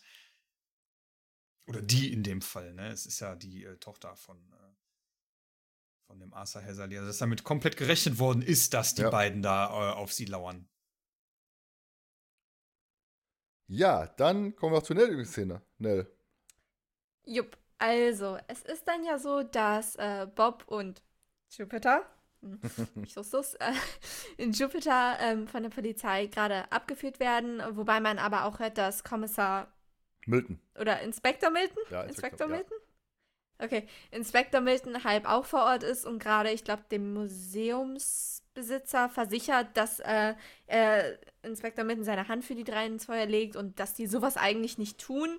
Wobei dann aber auch wieder äh, der Museumsbesitzer sagt, ja, okay, aber äh, die sind ja, ja schon äh, eingebrochen, weil wir haben ja Blut da gefunden und das gehört ja einem der Jungs. Und ähm, deswegen sieht das Ganze erstmal schlecht für die zwei in dem Fall aus, weil Peter sagt ja, ich hätte mir denken können, dass da jetzt irgendwas passiert.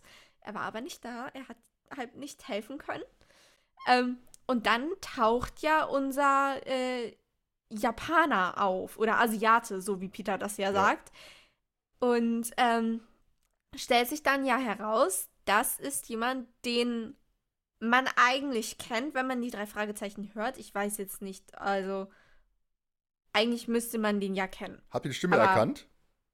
Ja, tatsächlich. Also Nein. ähm, ganz am Anfang der Folge, als der, ähm, als, ja, jetzt kann ich es sagen, als Taro Peter begegnet ist, war ich so, wait a minute, die Stimme, die Stimme, die kenne ich irgendwo her. Und ab dem Moment war mir eigentlich klar, okay, wenn du die Stimme schon mal gehört hast, entweder Zufall, woran ich nicht glaube, oder da ist jemand jetzt quasi aus der Vergangenheit, aus dem alten Universum, der halt jetzt wieder eine richtige äh, eine richtig wichtige Rolle in dem Fall halt hat. Dass es jetzt Taro ist, darauf bin ich nicht gekommen, aber äh, trotzdem. Die Stimme kenne ich, das ist auch Carlos aus dem Superpapagei.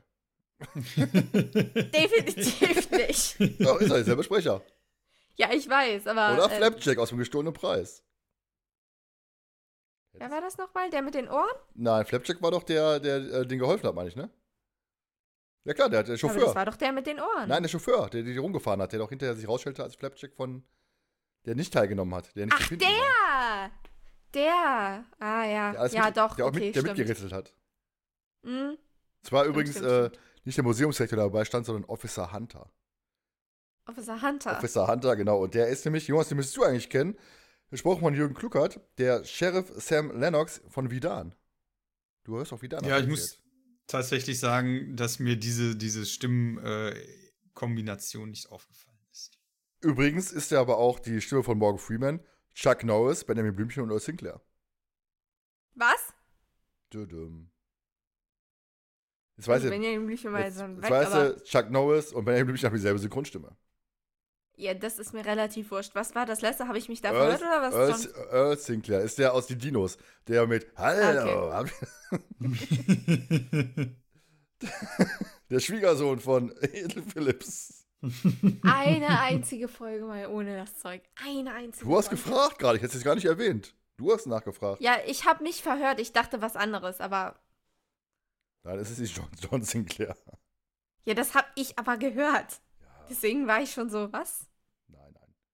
Möchtest du weiter erzählen? Ich habe hab hier gerade gerade unterbrochen in deinem Redefluss. Als Taro. Ja, Dann. Übrigens hätte ja Peter die beiden auch verhaften lassen können, einfach das Detektivbüro der eine aufmachen können. das wäre aber ziemlich schlecht gelaufen. Ja, der hätte keinen, hätte keinen gefangen, wäre überall eingebrochen. Ja, wer- wer- Der hätte halt die Seiten gewechselt. Die dunkle Seite Äh. der Macht. Schön Peter, der, der Einbrecher. Mit Victor Eugenie zusammen vielleicht. Hätte für, für Oder Victor. Skinny. Aber meinst du Peter und Skinny? Ich glaub nicht, ja. Skinny und Bob. Stimmt, das ist eher Bobs Kaliber. Ja, stimmt. Ne, also P Peter und, und Victor, das kann ich mir schon gut vorstellen. Peter, der Meister, ein Meistereinbrecher. Ja, warum denn nicht? Mach mal ein Spin-off. Stimmt sogar. Huh. So, jetzt habe ich dich unterbrochen, ne? Ja, ähm, also Taro erzählt dann jedenfalls, dass äh, er ist da, weil nämlich dieses Museum in Japan, wo halt die anderen beiden Tafeln gestohlen worden sind, wie es das eben Jupiter das eben rausgefunden hat, ähm, gehört natürlich, wie sollte es auch anders sein, seinem Vater.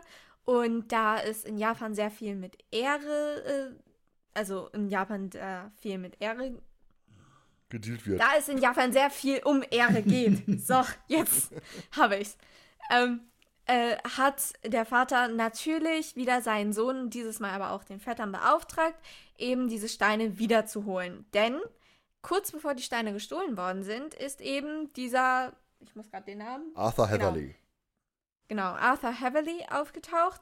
Und der wollte eben alle sieben Steine kaufen.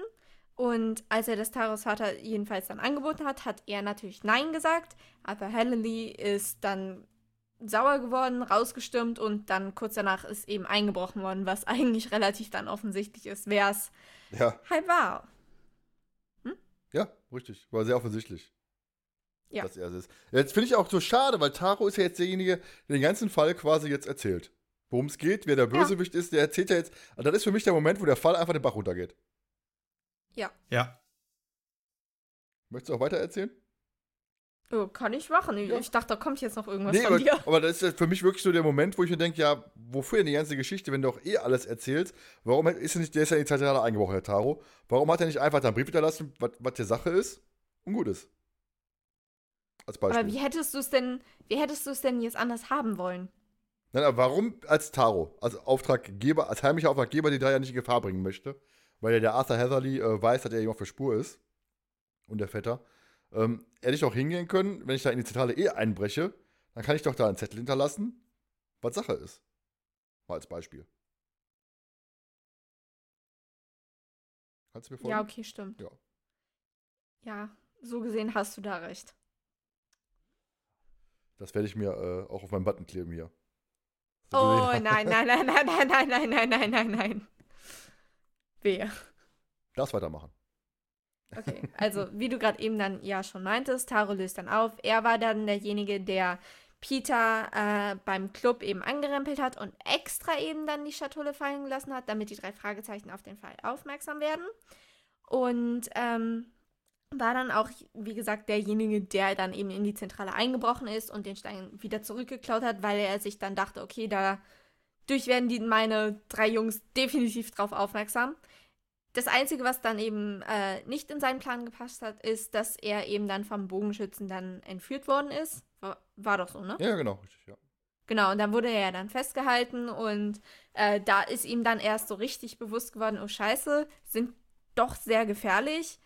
Für die drei ist dann auf jeden Fall auch klar, Arthur Heatherly, Heatherly ist der Täter. Und Peter fragt dann ja aber auch, glaube ich, äh, wieso können wir ihn denn jetzt nicht einfach festnehmen? Er ist doch wahrscheinlich der Bogenschütze. Taro stellt aber dann klar, Heatherly ist definitiv nicht der Bogenschütze, denn er ist, glaube ich, über 50 und wiegt über 100 Kilogramm. Ja, ist ziemlich schwer. Ja, und unsportlich. Deswegen kann er das nicht sein. Peter sagt dann aber auch wieder, ja, okay, da hat er halt jemand angeheuert. Das müssen sie aber erst nachweisen und dann sagt Justus, ja, da müssen wir aber nach England. Daraufhin erwidert Taro aber wiederum, dass sein Vetter ihn informiert hat, dass Arthur Heatherly jetzt nach Rocky Beach kommt. Woraufhin Justus dann sagt, ja, dann warten wir doch am Flughafen auf ihn. Und dann Inspektor Milton. Ja. Richtig? Gut, gut. Inspektor Milton sagt, ja, ja, aber nicht nur ihr wartet da auf ihn. Und ja, das ist die Szene. Dann gehen sie zum Flughafen. Ja, wir kommen nach Kalifornien und dann kommt ja dieses, dieses, dieses kuriose Ende, was ich ja wirklich brachial schlecht finde, muss ich ganz ehrlich sagen. Also, Idee ganz gut, aber ich finde Jupiters Rolle bei diesem Ende eine absolute Katastrophe, muss ich ganz ehrlich sagen. Ähm, die drei und Taro, Milton und Sturbridge beschalten ja Heather über seine Ankunft am Flughafen und fahren dann zum Hotel hinterher. Äh, da sie nichts in, in der Hand haben, wird der Taro verkabelt, schön Mikrofon und Sender, um ein Geständnis herauszubekommen. So, ähm, da ja Heatherly weiß, dass Taro über für Spur ist, soll Taro ihn halt einfach auf den Kopf zu sagen, pass mal auf, du hast die Steine geklaut. Die beobachten dann, wie Heatherly in einem Imbiss einen Anruf bekommt und dann anschließend ins gegenüberliegende Motel geht. So, als die Polizisten auf Position gehen, rennt Jupiter plötzlich weg und meint, er habe was Wichtiges zu erledigen. Wo ich mir denke, Alter, ernsthaft? Also, da war schon ein Moment, wo ich mir denke, ja gut, hat ja irgendwas, aber er war ja auch ganz kurz die Leute mit ein, was, was das Sache ist. Ist ja gerade mega gefährlich und du haust einfach ab. So, und dann ist ja so, dass ähm, Taro Etherly anspricht, der ihn ins Apartment bittet und der Funkkontakt abbricht. Wo natürlich jeder von uns sofort weiß, hier ist aufgeflogen. Klare Kiste, ne? Ja. So, dann wollen die Polizisten das Apartment stürmen, inklusive äh, Bob und Peter. Aber die Polizisten und Peter und Bob werden von der Rothaarigen, die sich ja später als, wie gesagt, Arthur Heatherlys Tochter Melissa herausstellt, werden dann bedroht und ebenfalls ins Zimmer geführt. Heißt jetzt schon aufgelauert. Ähm, Arthur versucht dann das, das Schweigen der Zeugen zu erkaufen. Die weigern sich allerdings und dann äh, sagt ja Arthur, ja gut, dann äh, Melissa, schießt sie mal ab. Ne, Ball über den Haufen. So, und dann kommt halt Jupiter aus dem Badezimmer und kann Melissa mit einem Fall betäuben und die anderen überwältigen Arthur. Und wie sich dann herausstellt, war Melissa halt der eine Bogenschütze und das Kostüm liegt im Bad. Und vor allen Dingen ist halt ja so, dass dann wirklich auf die, auf die, auf die anderen ja geschossen wird, ne? Auf, weiß ich, Bob, Peter, wie auch immer. Und dann kommt Justus, Jupiter aus dem, aus, aus dem Bad. Und ich denke mir, ja, Alter, das kann nicht dein Ernst sein. Das ist mega gefährlich. Du lässt deine Kumpels fast über den Jordan gehen, nur um den großen Auftritt zu haben. Hat mich mega angekotzt, muss ich sagen. Ja. Fand ich richtig schlimm. Ja. Wow. Ja, zumal diese ganze Schlussszene, ne? Ähm, aber es fängt ja eigentlich schon damit an, muss man ja sagen, da hat Peter ja eigentlich auch wieder einen starken Auftritt. Weil Taro geht ja in das Hotel rein ne, und sagt ja, hier, hör mal, ich will mich mit dem und dem treffen. Und der, der sagt, haben wir nicht. und dann sagt er, ja, ich sehe aber euer Auto auf, das Auto von ihm auf dem Parkplatz. Na, ja, vielleicht besucht da nur jemanden. Und äh, dann geht er wieder raus und was machen wir jetzt? Und dann kommt er von Peter so, Freunde, Freunde, guckt mal, wer da drüben im Imbiss sitzt. Also der feiert sich richtig ab. Und ähm, ja, es ist halt tatsächlich ja so, dass, wie du sagst, es ist so, du fragst dich erstmal, warum rennt Jupe auf einmal weg? Aber so untypisch. Also sonst sagt er immer, ich habe da eine Idee, ich musste aber noch was zusammen machen oder so, aber er haut einfach ab. Und ist weg. Und dann plötzlich kommt er aus dem Badezimmer gesprungen. Am besten, ich stelle mir das einfach so vor, noch so ein Bademantel irgendwie an oder so, kommt dann daran, yeah, ich, ich bin super Jupe. Und ähm, ja, und er, er, überwältigt ja die Tochter und sie sagt ja dann auch noch so, oh Vater, ja, es waren ja drei oder so, ne? Also sie sagt ja, ja dann genau. noch irgendwie sowas. Und dann sein Auftritt ist so, wie du schon sagst, so drüber, so überzogen, also ja, vor allem die, schlimm. Dieses Unnötige in Gefahr bringen, in Lebensgefahr, aber wirklich dann ganz, ganz knapp quasi äh, dann noch zu Hilfe zu eilen. Ne, war mir, war mir too much. War mir echt too much. Ne, wie auch bei dir? es ist so untypisch. Es ist richtig, richtig untypisch für ihn. Ist auch so nett. So, also ja, ich sehe das ähnlich, wobei ich mir die ganze Zeit die Frage gestellt habe.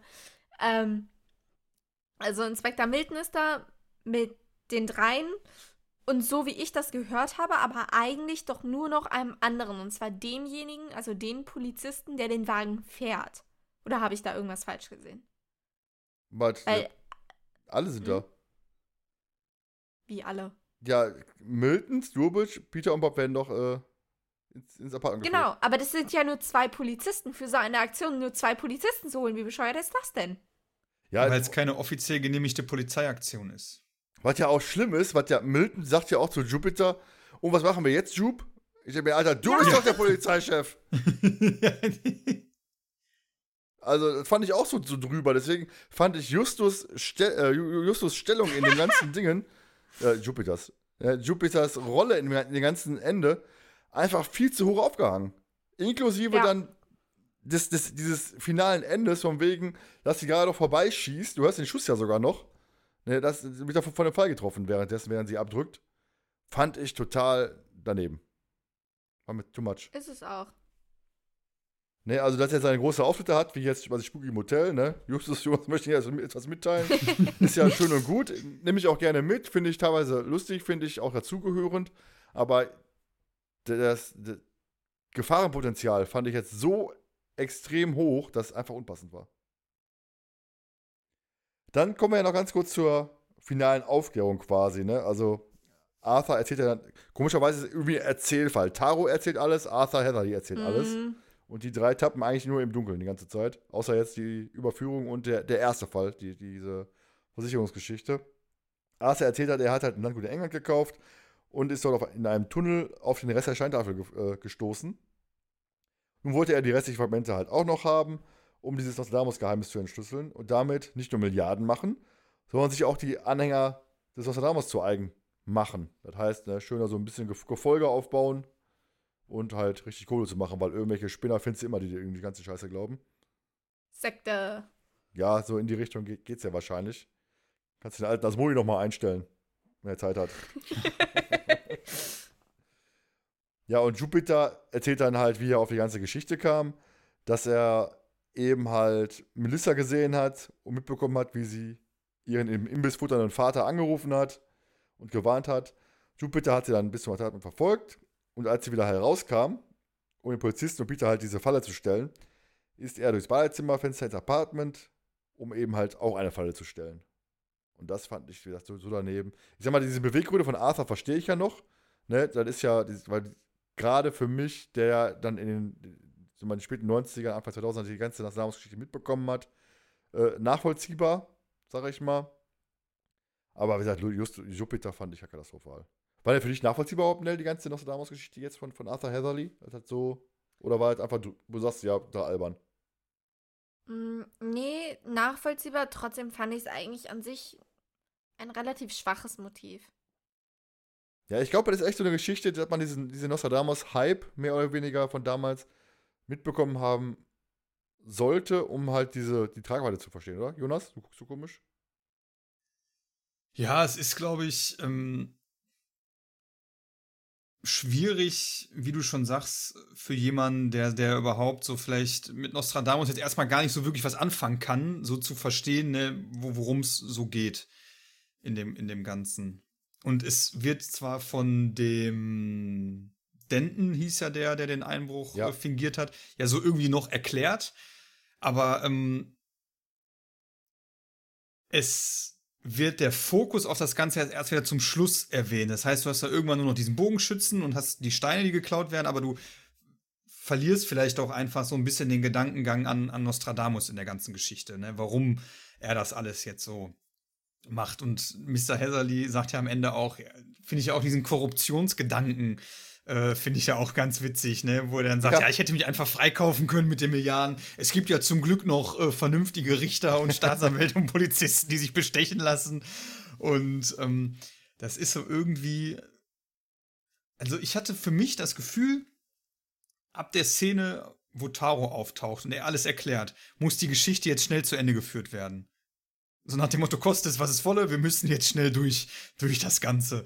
Und das macht das Ende richtig schwach auch. Ja, vor allem ab der Taro-Geschichte ist für mich die ganze Geschichte einfach abgesoffen. Ja. Ja. Weil einfach nur erzählt wird, wie, wie es zu Ende geht. Wie es zu Ende geht. Das Motiv wird erzählt, dann äh, die Ta Taro erzählt halt einfach komplett alles, was sie wissen müssen. Da wo ich mir denke, ja, da hättest du vorher schon mit offenen Karten spielen können, meiner Meinung nach. Ja, also von daher ist für mich da die Geschichte echt so steil bergab gegangen. Ich fand diese ganze Anfangsgeschichte mit diesem Versicherungsbetrug, fand ich richtig gut. Schön aufgelöst, logisch aufgelöst, fand ich naheliegend, passte alles wunderbar, passte auch in mein Rocky Beach. Und dann kommt plötzlich dieser Engländer da eingeflogen und dachte mir, ja, nee, irgendwie war mir das einfach zu viel zum Ende hin. Auch dann eben halt diese, wie gesagt, diese dramaturgische Rettungsaktion von Justus am Ende, Jupiter am Ende. Und, äh, also, nee. Ja, dann würde ich sagen, wenn switch mal kurz, dann kommen wir einfach mal kurz äh, zur Geschichte. Wie fandest du denn die Folge Wunder Erwartungen erfüllt, wenn wir eh schon so drin stecken? In der ganzen Geschichte. Nee, Äh. schon. Ja, nee, also vom Klappentext her und jetzt im Vergleich zur Folge habe ich erstens was ganz anderes erwartet. Also so manche Punkte, ja, okay, wurden getroffen, kannst du abhaken aus dem Klappentext. Aber eigentlich habe ich wirklich eine spannende Folge erwartet und jetzt nicht so einen Erzählfall, wie das jetzt hier der Fall ist. Ich meine, wir haben mindestens drei lange Erzählungen. Wir haben den, äh, die Geschichte vom Denton? einen armigen Bogenschützen mit der Geschichte vom Stein. Dann haben wir Taro, der das alles aufklärt. Und zum Schluss jetzt nochmal hier den Arthur, der dann sein gesamtes Motiv erzählt. Und das ist kein richtiger Fall für mich. Den drei Fragezeichen wird fast alles vor die Füße geworfen. Ermittlungen sind so gut wie keine da. Und ansonsten, ja, Justus, äh, Jupiter hat am Ende seinen Auftritt, aber das, das war's. Jonas, bei dir?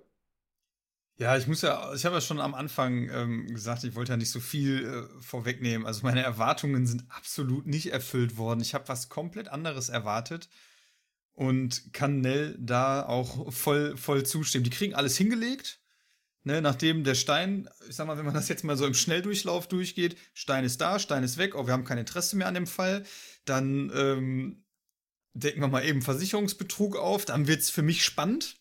Ne? Oh, der einarmige Bogenschütze und die Spannung kommt auf und dann spielen diese Jahrhundertsteine und die Steine irgendwie wieder eine Rolle, da man für sich als, also ich mir als Hörer gedacht habe, ähm, ah, okay, also es wird ja doch noch mal was mit dem Stein.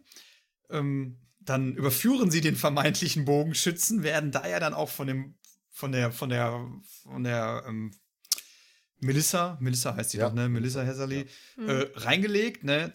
Dann denkst du dir, oh cool. Dann taucht ja Taro auf äh, ähm, und da hat ja dann auch, Peter hat ja zweimal in, in dieser Folge, einmal das, wo der sagt, der Asiate. Genau, Peter, der Asiate. Ein Japaner, um genau zu sein. Und am Ende nochmal mit die Rothaarige. Und wo sie sagt, die Rothaarige, wie das klingt. Das ist so, da sind so zwei richtig Szenen, die bleiben einem einfach so im Kopf. Aber dann ist, Taro erklärt einfach alles. Ja. Die drei müssen, wie schon gesagt, nicht mehr ermitteln und am Ende Jupiter äh, denkt sich dann noch mal ebenso, oh mein Gott, vielleicht wird ja einer abgeknallt, dann machen wir wirklich nur noch die zwei und ähm, ja, es ist total drüber das Ende und es wirkt so dahinge, ja, dahingeklatscht einfach. So, wir müssen jetzt irgendwie zum Ende kommen und ja, also irgendwie gar nicht so geil. Nee, muss ich auch sagen. Also ich bin da auch komplett bei euch. Also ich brauche gar nichts hinzufügen. Ja, die Frage, ob die Folge heute funktioniert, die, die sparen wir uns, weil der Fall ist ja recht aktuell, von daher ein klares Ja. Dann die Frage nach Jupiter, Peter und Bob. Äh, Bob ist mal wieder so, dabei ist alles. Ne, also, den nimmst du ja eigentlich gar nicht so wirklich wahr, muss ich sagen. Auch jetzt im Nachhinein nicht. Dann bleiben ja halt mal wieder nur Jupiter und Peter. am Ende über. Der grinst sich ein, weil sie denkt, jetzt kann ich wieder sagen, Peter ist mein drei Fragezeichen der Folge. Die drei Zeichen der Folge. Die, Also, mein, mein die drei die Folge. Mein der, mein der eine von die drei die Folge. Sein Detektiv. Ja, ne, wolltest du der Peter sagen? Komm, hau raus. Dann fang, fang doch mal an. ja, natürlich. Peter. So, jetzt hast du es. Ich muss eigentlich gar nicht viel erklären, glaube ich. Ja, wir hatten ja schon, viel- schon viel gesagt. Ich konnte es gerne noch mal ganz kurz zusammenfassen. Ja, also sagen, Peter bringt den Fall in Gang. Peter hat einige Erleuchtungen, ähm, vor allen Dingen zum Schluss, und ich finde seine Sprüche teilweise extrem witzig. Das allein reicht für mich schon aus. Jonas, wen nimmst du? Ja, ich. war tatsächlich dran, erst wirklich Jupiter zu nehmen, weil er, also er übernimmt ja auch Bobs Part irgendwie, indem er recherchiert und so. Deswegen fällt Bob auch einfach total raus. Denn Bob sagt ja auch, seit wann äh, übernimmst du freiwillig die Recherche? äh, und das ist doch sonst meine Aufgabe, ne? Ähm, was mich so schwanken lässt oder in, ins Grübeln bringt, ist einfach so, wie gefällt mir das Ende? Also ist mir das Ende zu sehr drüber von Jupiter, um ihn für mich zu meinem die drei Detektiv der Folge zu machen. Ich gebe ne recht, Peter hat gute Argumente. Peter treibt wirklich, bringt er den Fall ran. Also wenn Peter nicht so am Anfang darauf beharrt hätte, wäre es ja gar nicht so weit gekommen. Er hat witzige, witzige Szenen. Ähm, es ist schwierig, weil Jupe gefällt mir auch, auch wenn das Ende irgendwie so drüber ist. Ich weiß noch nicht, also ob ich es jetzt auch wenn ich es kaputt geredet habe zu Beginn, ob es für mich aber trotzdem nicht doch Argumente sind, um ihn zum Drei-Detektiv der Folge zu machen. Es ist schwierig. Also ich schwank tatsächlich, es ist eine Gratwanderung ähm, zwischen den beiden. Ich kann mich da wirklich nicht entscheiden. Vielleicht sollte ich eine, eine Münze werfen. ja, oder du nimmst beide. Ich nehme einfach Bob, damit er auch seine Daseinsberechtigung hat. Ich, ich nehme Bob, der hat mich auf einen Rollen gebracht, er war mit Peter in der Disco. Ja. Nein, aber für mich ist, ist, es dann Jupiter trotz alledem, weil er halt auch, ich finde, er ist halt gut, bis auf dieses Ende. Ansonsten finde ich ihn ja, gut. Ja, genau, das, das ist für mich wirklich der Punkt, habe ich's, also macht es mir das zu sehr kaputt. Also dieses in Gefahr bringen allein schon, ne? Also seine Freunde so in Gefahr zu bringen. Hättest, hättest du Mitch erwischt oder diesen Peter, wäre mir egal gewesen, ne? aber die anderen beiden.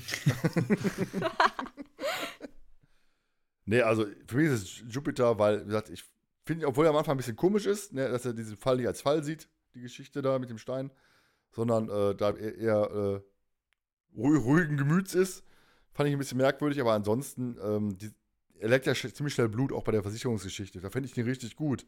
Logisch erklärt, passt für mich alles wunderbar. Äh, recherchiert dann auch. Dann merkst du sofort, im Moment, er ist jetzt plötzlich Feuer und Flamme für den Fall. Fand ich gut. Und Peter reicht für mich einfach nicht. Nur, dass er da am Anfang so ein bisschen äh, mehr Palaver macht, mehr, mehr Bock auf den Fall hat als die anderen und ein paar Sprüche. Aber das reicht mir einfach nicht. Deswegen mich Jupiter. Ja, aber was da viel interessanter jetzt wird, die Nebenfigur der Folge. Aber Tara ist sie für mich schon mal nicht. Nur die Frage ist, wie nehme ich denn dann? Also, ich, für mich ist. Achso, ja. Ja, ne, sag du mal zuerst, bin mal gespannt. Jetzt bin ich. Melissa. Einfach weil sie der ziemlich geile einarmige Bogenschütze ist. Jetzt. Total viel Chaos. Die legt die, äh, zumindest Jupiter und Bob legt sie rein. Und obwohl sie böse ist, ich finde sie eigentlich total sympathisch. Steht auch hinten so auf dem Cover so. Der total geile einheimige Bodenschütze Melissa Hatherley, gesprochen von Stefanie Kirchberger. ja, aber ähm, dem Ganzen stimme ich zu. Also für mich ist auch äh, der einarmige Bogenschütze, ähm, in dem Fall dann halt die, die Melissa, weil du hast sonst nicht viele Nebenfiguren, ne? Wie du schon sagtest, Thomas Taro, äh, ja, taucht am Ende auf und erklärt eigentlich alles. Ähm, Barbara Fox, ja, wird angesetzt auf die drei, um den Versicherungen, aber um sie quasi den Fall am Laufen zu halten, aber ist natürlich hauptsächlich an ihrem Versicherungsbetrug interessiert. Ähm, dann der, oh, wie heißt er denn jetzt nochmal? Der Denton, ja, er lenkt das auch in so eine richtige Richtung und bringt die drei dann wieder so ein bisschen auf, auf Spur. Aber Melissa ist halt einfach ähm, der kreative Kopf in gewisser Weise auch, finde ich, noch mehr als, als der Arthur hinter dem ganzen ähm, Unterfangen. Und ja, wie Nell schon sagte, sie trickst die halt auch richtig gut aus, ne? Und das macht sie halt auch irgendwie trotzdem zu so einer sympathischen Figur, auch wenn sie sie am Ende erschießen will. Also. Sie ist ja nur die Marionette ihres Vaters, von daher. Also ich kann ja selber entscheiden, sie ist ja schon alt genug. Sagt der Vater ja auch. Ja, mit 19 Jahren ja, kann sie das schon selber entscheiden. Kannst du selber entscheiden, wen du erschießen möchtest. Also, also schnell zwei Jahre noch. ja, für mich die Nebenfigur der Folge ist Mr. Denton, muss ich sagen, weil ich kaufe ihm einfach diese ganze Geschichte ab, dass er halt ähm, die Versicherung betrügen möchte. Da ist er ja, da muss ich euch ja Rede und Antwort stehen, ne, wenn, die, wenn die Versicherungsleute euch da einschalten. Und dieser Zwist, dieser innerliche Zerrissenheit, die er ja hat, Ne, zwischen, ja, ich musste die betrügen und dann, dann beichte er ja auch, ja, ich hab's gemacht, weil ich Kohle brauche. Und erzählt ihn dann trotzdem von den Steinen. Ne? Er ist ja auch wirklich so gefühlsmäßig irgendwo am Boden, ne? wo er sich fragt, ähm, ja, ich erzähle euch was, ich bringe euch ein Bild mit von, von dem Stein. Ist Cola okay? Wollt ihr was trinken? Ist, ist Cola für euch okay? Weißt du, er ist da, merkst du wirklich, wie betroffen er ist und wie, wie emotional am Boden der einfach ist. Also ich kaufe ihm das voll ab, deswegen ist für mich Mr. Denton meine Nebenfigur der Folge. Auch wie, auch wie schön er halt diesen Vor die Tatvorhergang erzählt. Ich habe ihn sofort im Kopf, von daher finde ich toll. Ja, dann kommen wir zur Note. Jetzt wird es ja ein wildes Gewürfel wahrscheinlich. Ja. Wie tief geht man runter, glaube ich, ne? Ist jetzt die Frage. Alles überlegt. Ich habe auch Der echt Fall hat Gedanken nette, gemacht, nette ja. Aspekte, die ihn nicht ganz schlecht machen. Aber er kommt für mich nicht wirklich ins Rollen, weil ab da den Zeitpunkten Einbruch durch den Bogenschützen, Taro taucht auf, das vorherige, was so ein bisschen Spannung erzeugt, übelst abschmiert und den Fall kaputt macht. Ich gebe ihm trotz alledem eine wohlwollende vier Punkte. Okay. Parallel mal hier eintragen. Nell? Äh, ich stimme mit Jonas eigentlich voll überein, nur äh, vier Punkte finde ich dann doch etwas wenig, deswegen gebe ich fünf Punkte. Wenn du vier Punkte zu wenig findest, ich habe mir auch Gedanken gemacht. Ähm, ich muss sagen, der Fall, ne, ich, der hat mich, das Ende hat mich so aus den Latschen gekippt, wo ich sagte, boah, nee, also, das wird ja einfach nur alles aufgedröselt und ab diesem Museumsbesuch, also ab der Hälfte ungefähr, kann man, fast die Hälfte, glaube ich, kann man sagen, der Fall säuft der- dermaßen ab. Ich gebe dem Ganzen nur 2,5 Punkte, von daher bin ich da äh, sehr tief unterwegs. Jetzt könnt ihr ja mal raten, was denn die Hörer so rausgehauen haben. Da stellt sich für mich jetzt tatsächlich die Frage, ob die Hörer den Fall überhaupt so kennen. Also, Mhm. weil man kriegt sie ja nicht mehr zu kaufen. Man kriegt sie nicht zu hören über Spotify. Muss man halt ha- muss schon Haben oder gebraucht kaufen, richtig. genau haben oder gebraucht kaufen. Ähm, Ich kann dir aber verraten, dass ähm, bei, bei die drei Folgen weniger Leute abstimmen als bei den drei Fragezeichen-Folgen. ja, ich glaube einfach, weil sie die Folgen halt einfach nicht kennen. Genau, richtig. Gehe Also ich, ich würde den, ich glaube, ich würde die Zuschauer, Zuschauer, ja, die Zuhörer, ähm, ich sag, trotz alledem, glaube ich, pendeln die sich zwischen sechs und sieben Punkten ein. Ne? Ja, ich habe vorhin schon fünf gesagt. Ach so. Ja, Jonas, du liegst eigentlich ganz gut in der ganzen Geschichte bei, weil die, die Hörer voten nämlich mit 6,28 Punkten. Und damit landet aber der Jahrhundertstein wahrscheinlich auch aufgrund meiner Bewertung mit 4,4 Punkten auf dem letzten Platz. Auf Platz. Letzter? ja, letzter. Und zwar Und davor? ist die silberne Ja. Spinne und das Azte- Aztekenschwert. Ja, damit sind wir durch. Damit war der Jahrhundertstein durch. Die nächste, die drei Folge wird dann die 43 sein, die wir besprechen werden. Und dann werden wir wahrscheinlich mal eine Folge mal den Hörern ins, äh, zur Verfügung stellen, die sollen sich eine aussuchen, damit wir nicht wieder ins äh, Panic, Porky und äh, Haus der tausend Rätsel Bedouille kommen, die Diskussion verfallen. Deswegen. Aber ist Und aber dann Zeit. weißt du ja jetzt schon, welche Folge die Zuschauer, äh, die Zuschauer, ich hab's aber auch heute, äh, welche Folge die Zuhörer wählen werden. Also, das ist ja eigentlich jetzt schon vorprogrammiert, wenn du so sagst, dass du gar nicht Panic Porky besprechen möchtest. Ich glaube fast, äh, Ich muss sagen, Tödliche Regie ist eine wunderbare Folge, die ich auf jeden Fall sehr gerne besprechen möchte. Haus der tausend Rätsel, das ist so, so, so schrecklich, die finde ich so schlimm. Da sind so, so schlechte Szenen bei, ne? Diese in der Bar, die Szene, da haben wir die, die bei der, wo, wo sich ja ähm, Bob die Frisur machen lassen muss. Also, das sind ja wirklich ganz, ganz schlimme Szenen, bei die man auf keinen Fall besprechen möchte, die ja wirklich ganz schlimm sind. Also. Aber wer jetzt die Ironie nicht erkennt, der kann die gerne behalten. Von daher. Äh, also ich finde, Haus tausend Rätsel finde ich wesentlich besser als natürliche Regie. Ne, du überlegst gerade irgendwas. Ja, wir haben gar nicht mehr so viele die drei Folgen übrig. Das ist korrekt. Ja, was machen wir denn dann? Aufhören. Oh, okay. Weißt du Bescheid? Dann besprechen wir halt bei jeder drei hinten eine Punky-Folge. Nein, ähm, dann machen wir ein Hörspielkarussell. Ah, ich warne dich. Nein, aber äh, Uns fällt schon irgendwas ein, da finden wir schon irgendwas. Nee, wir haben, ja, es gibt ja in Summe acht Stück, meine ich, wenn ich richtig im Kopf habe. Acht Folgen, Ja. ich meine, ja, ne? Also neun eigentlich, weil es gibt Ja. ja, noch dieses, dieses letzte, wie dieses mit dem Hotel auch wieder, aber ähm, Hotel Luxury End. Ja, genau. Oder Luxury. Könnten wir auch mal machen, machen wir so, so, so, so einen Fall, so ein Mittwochdingen da. Ja, so Wär live auch geil. Also wäre wär auch interessant. Ja, gibt ja nur einen, einen, einen Weg, gucken wir mal. Gehen wir mal raus. Ja gut, das war's jetzt mit die drei. Wir hören uns dann beim nächsten Mal wieder. Habt noch einen schönen Tag. Bis dann. Tschüss, Kowska. Also, Freunde, bis dann.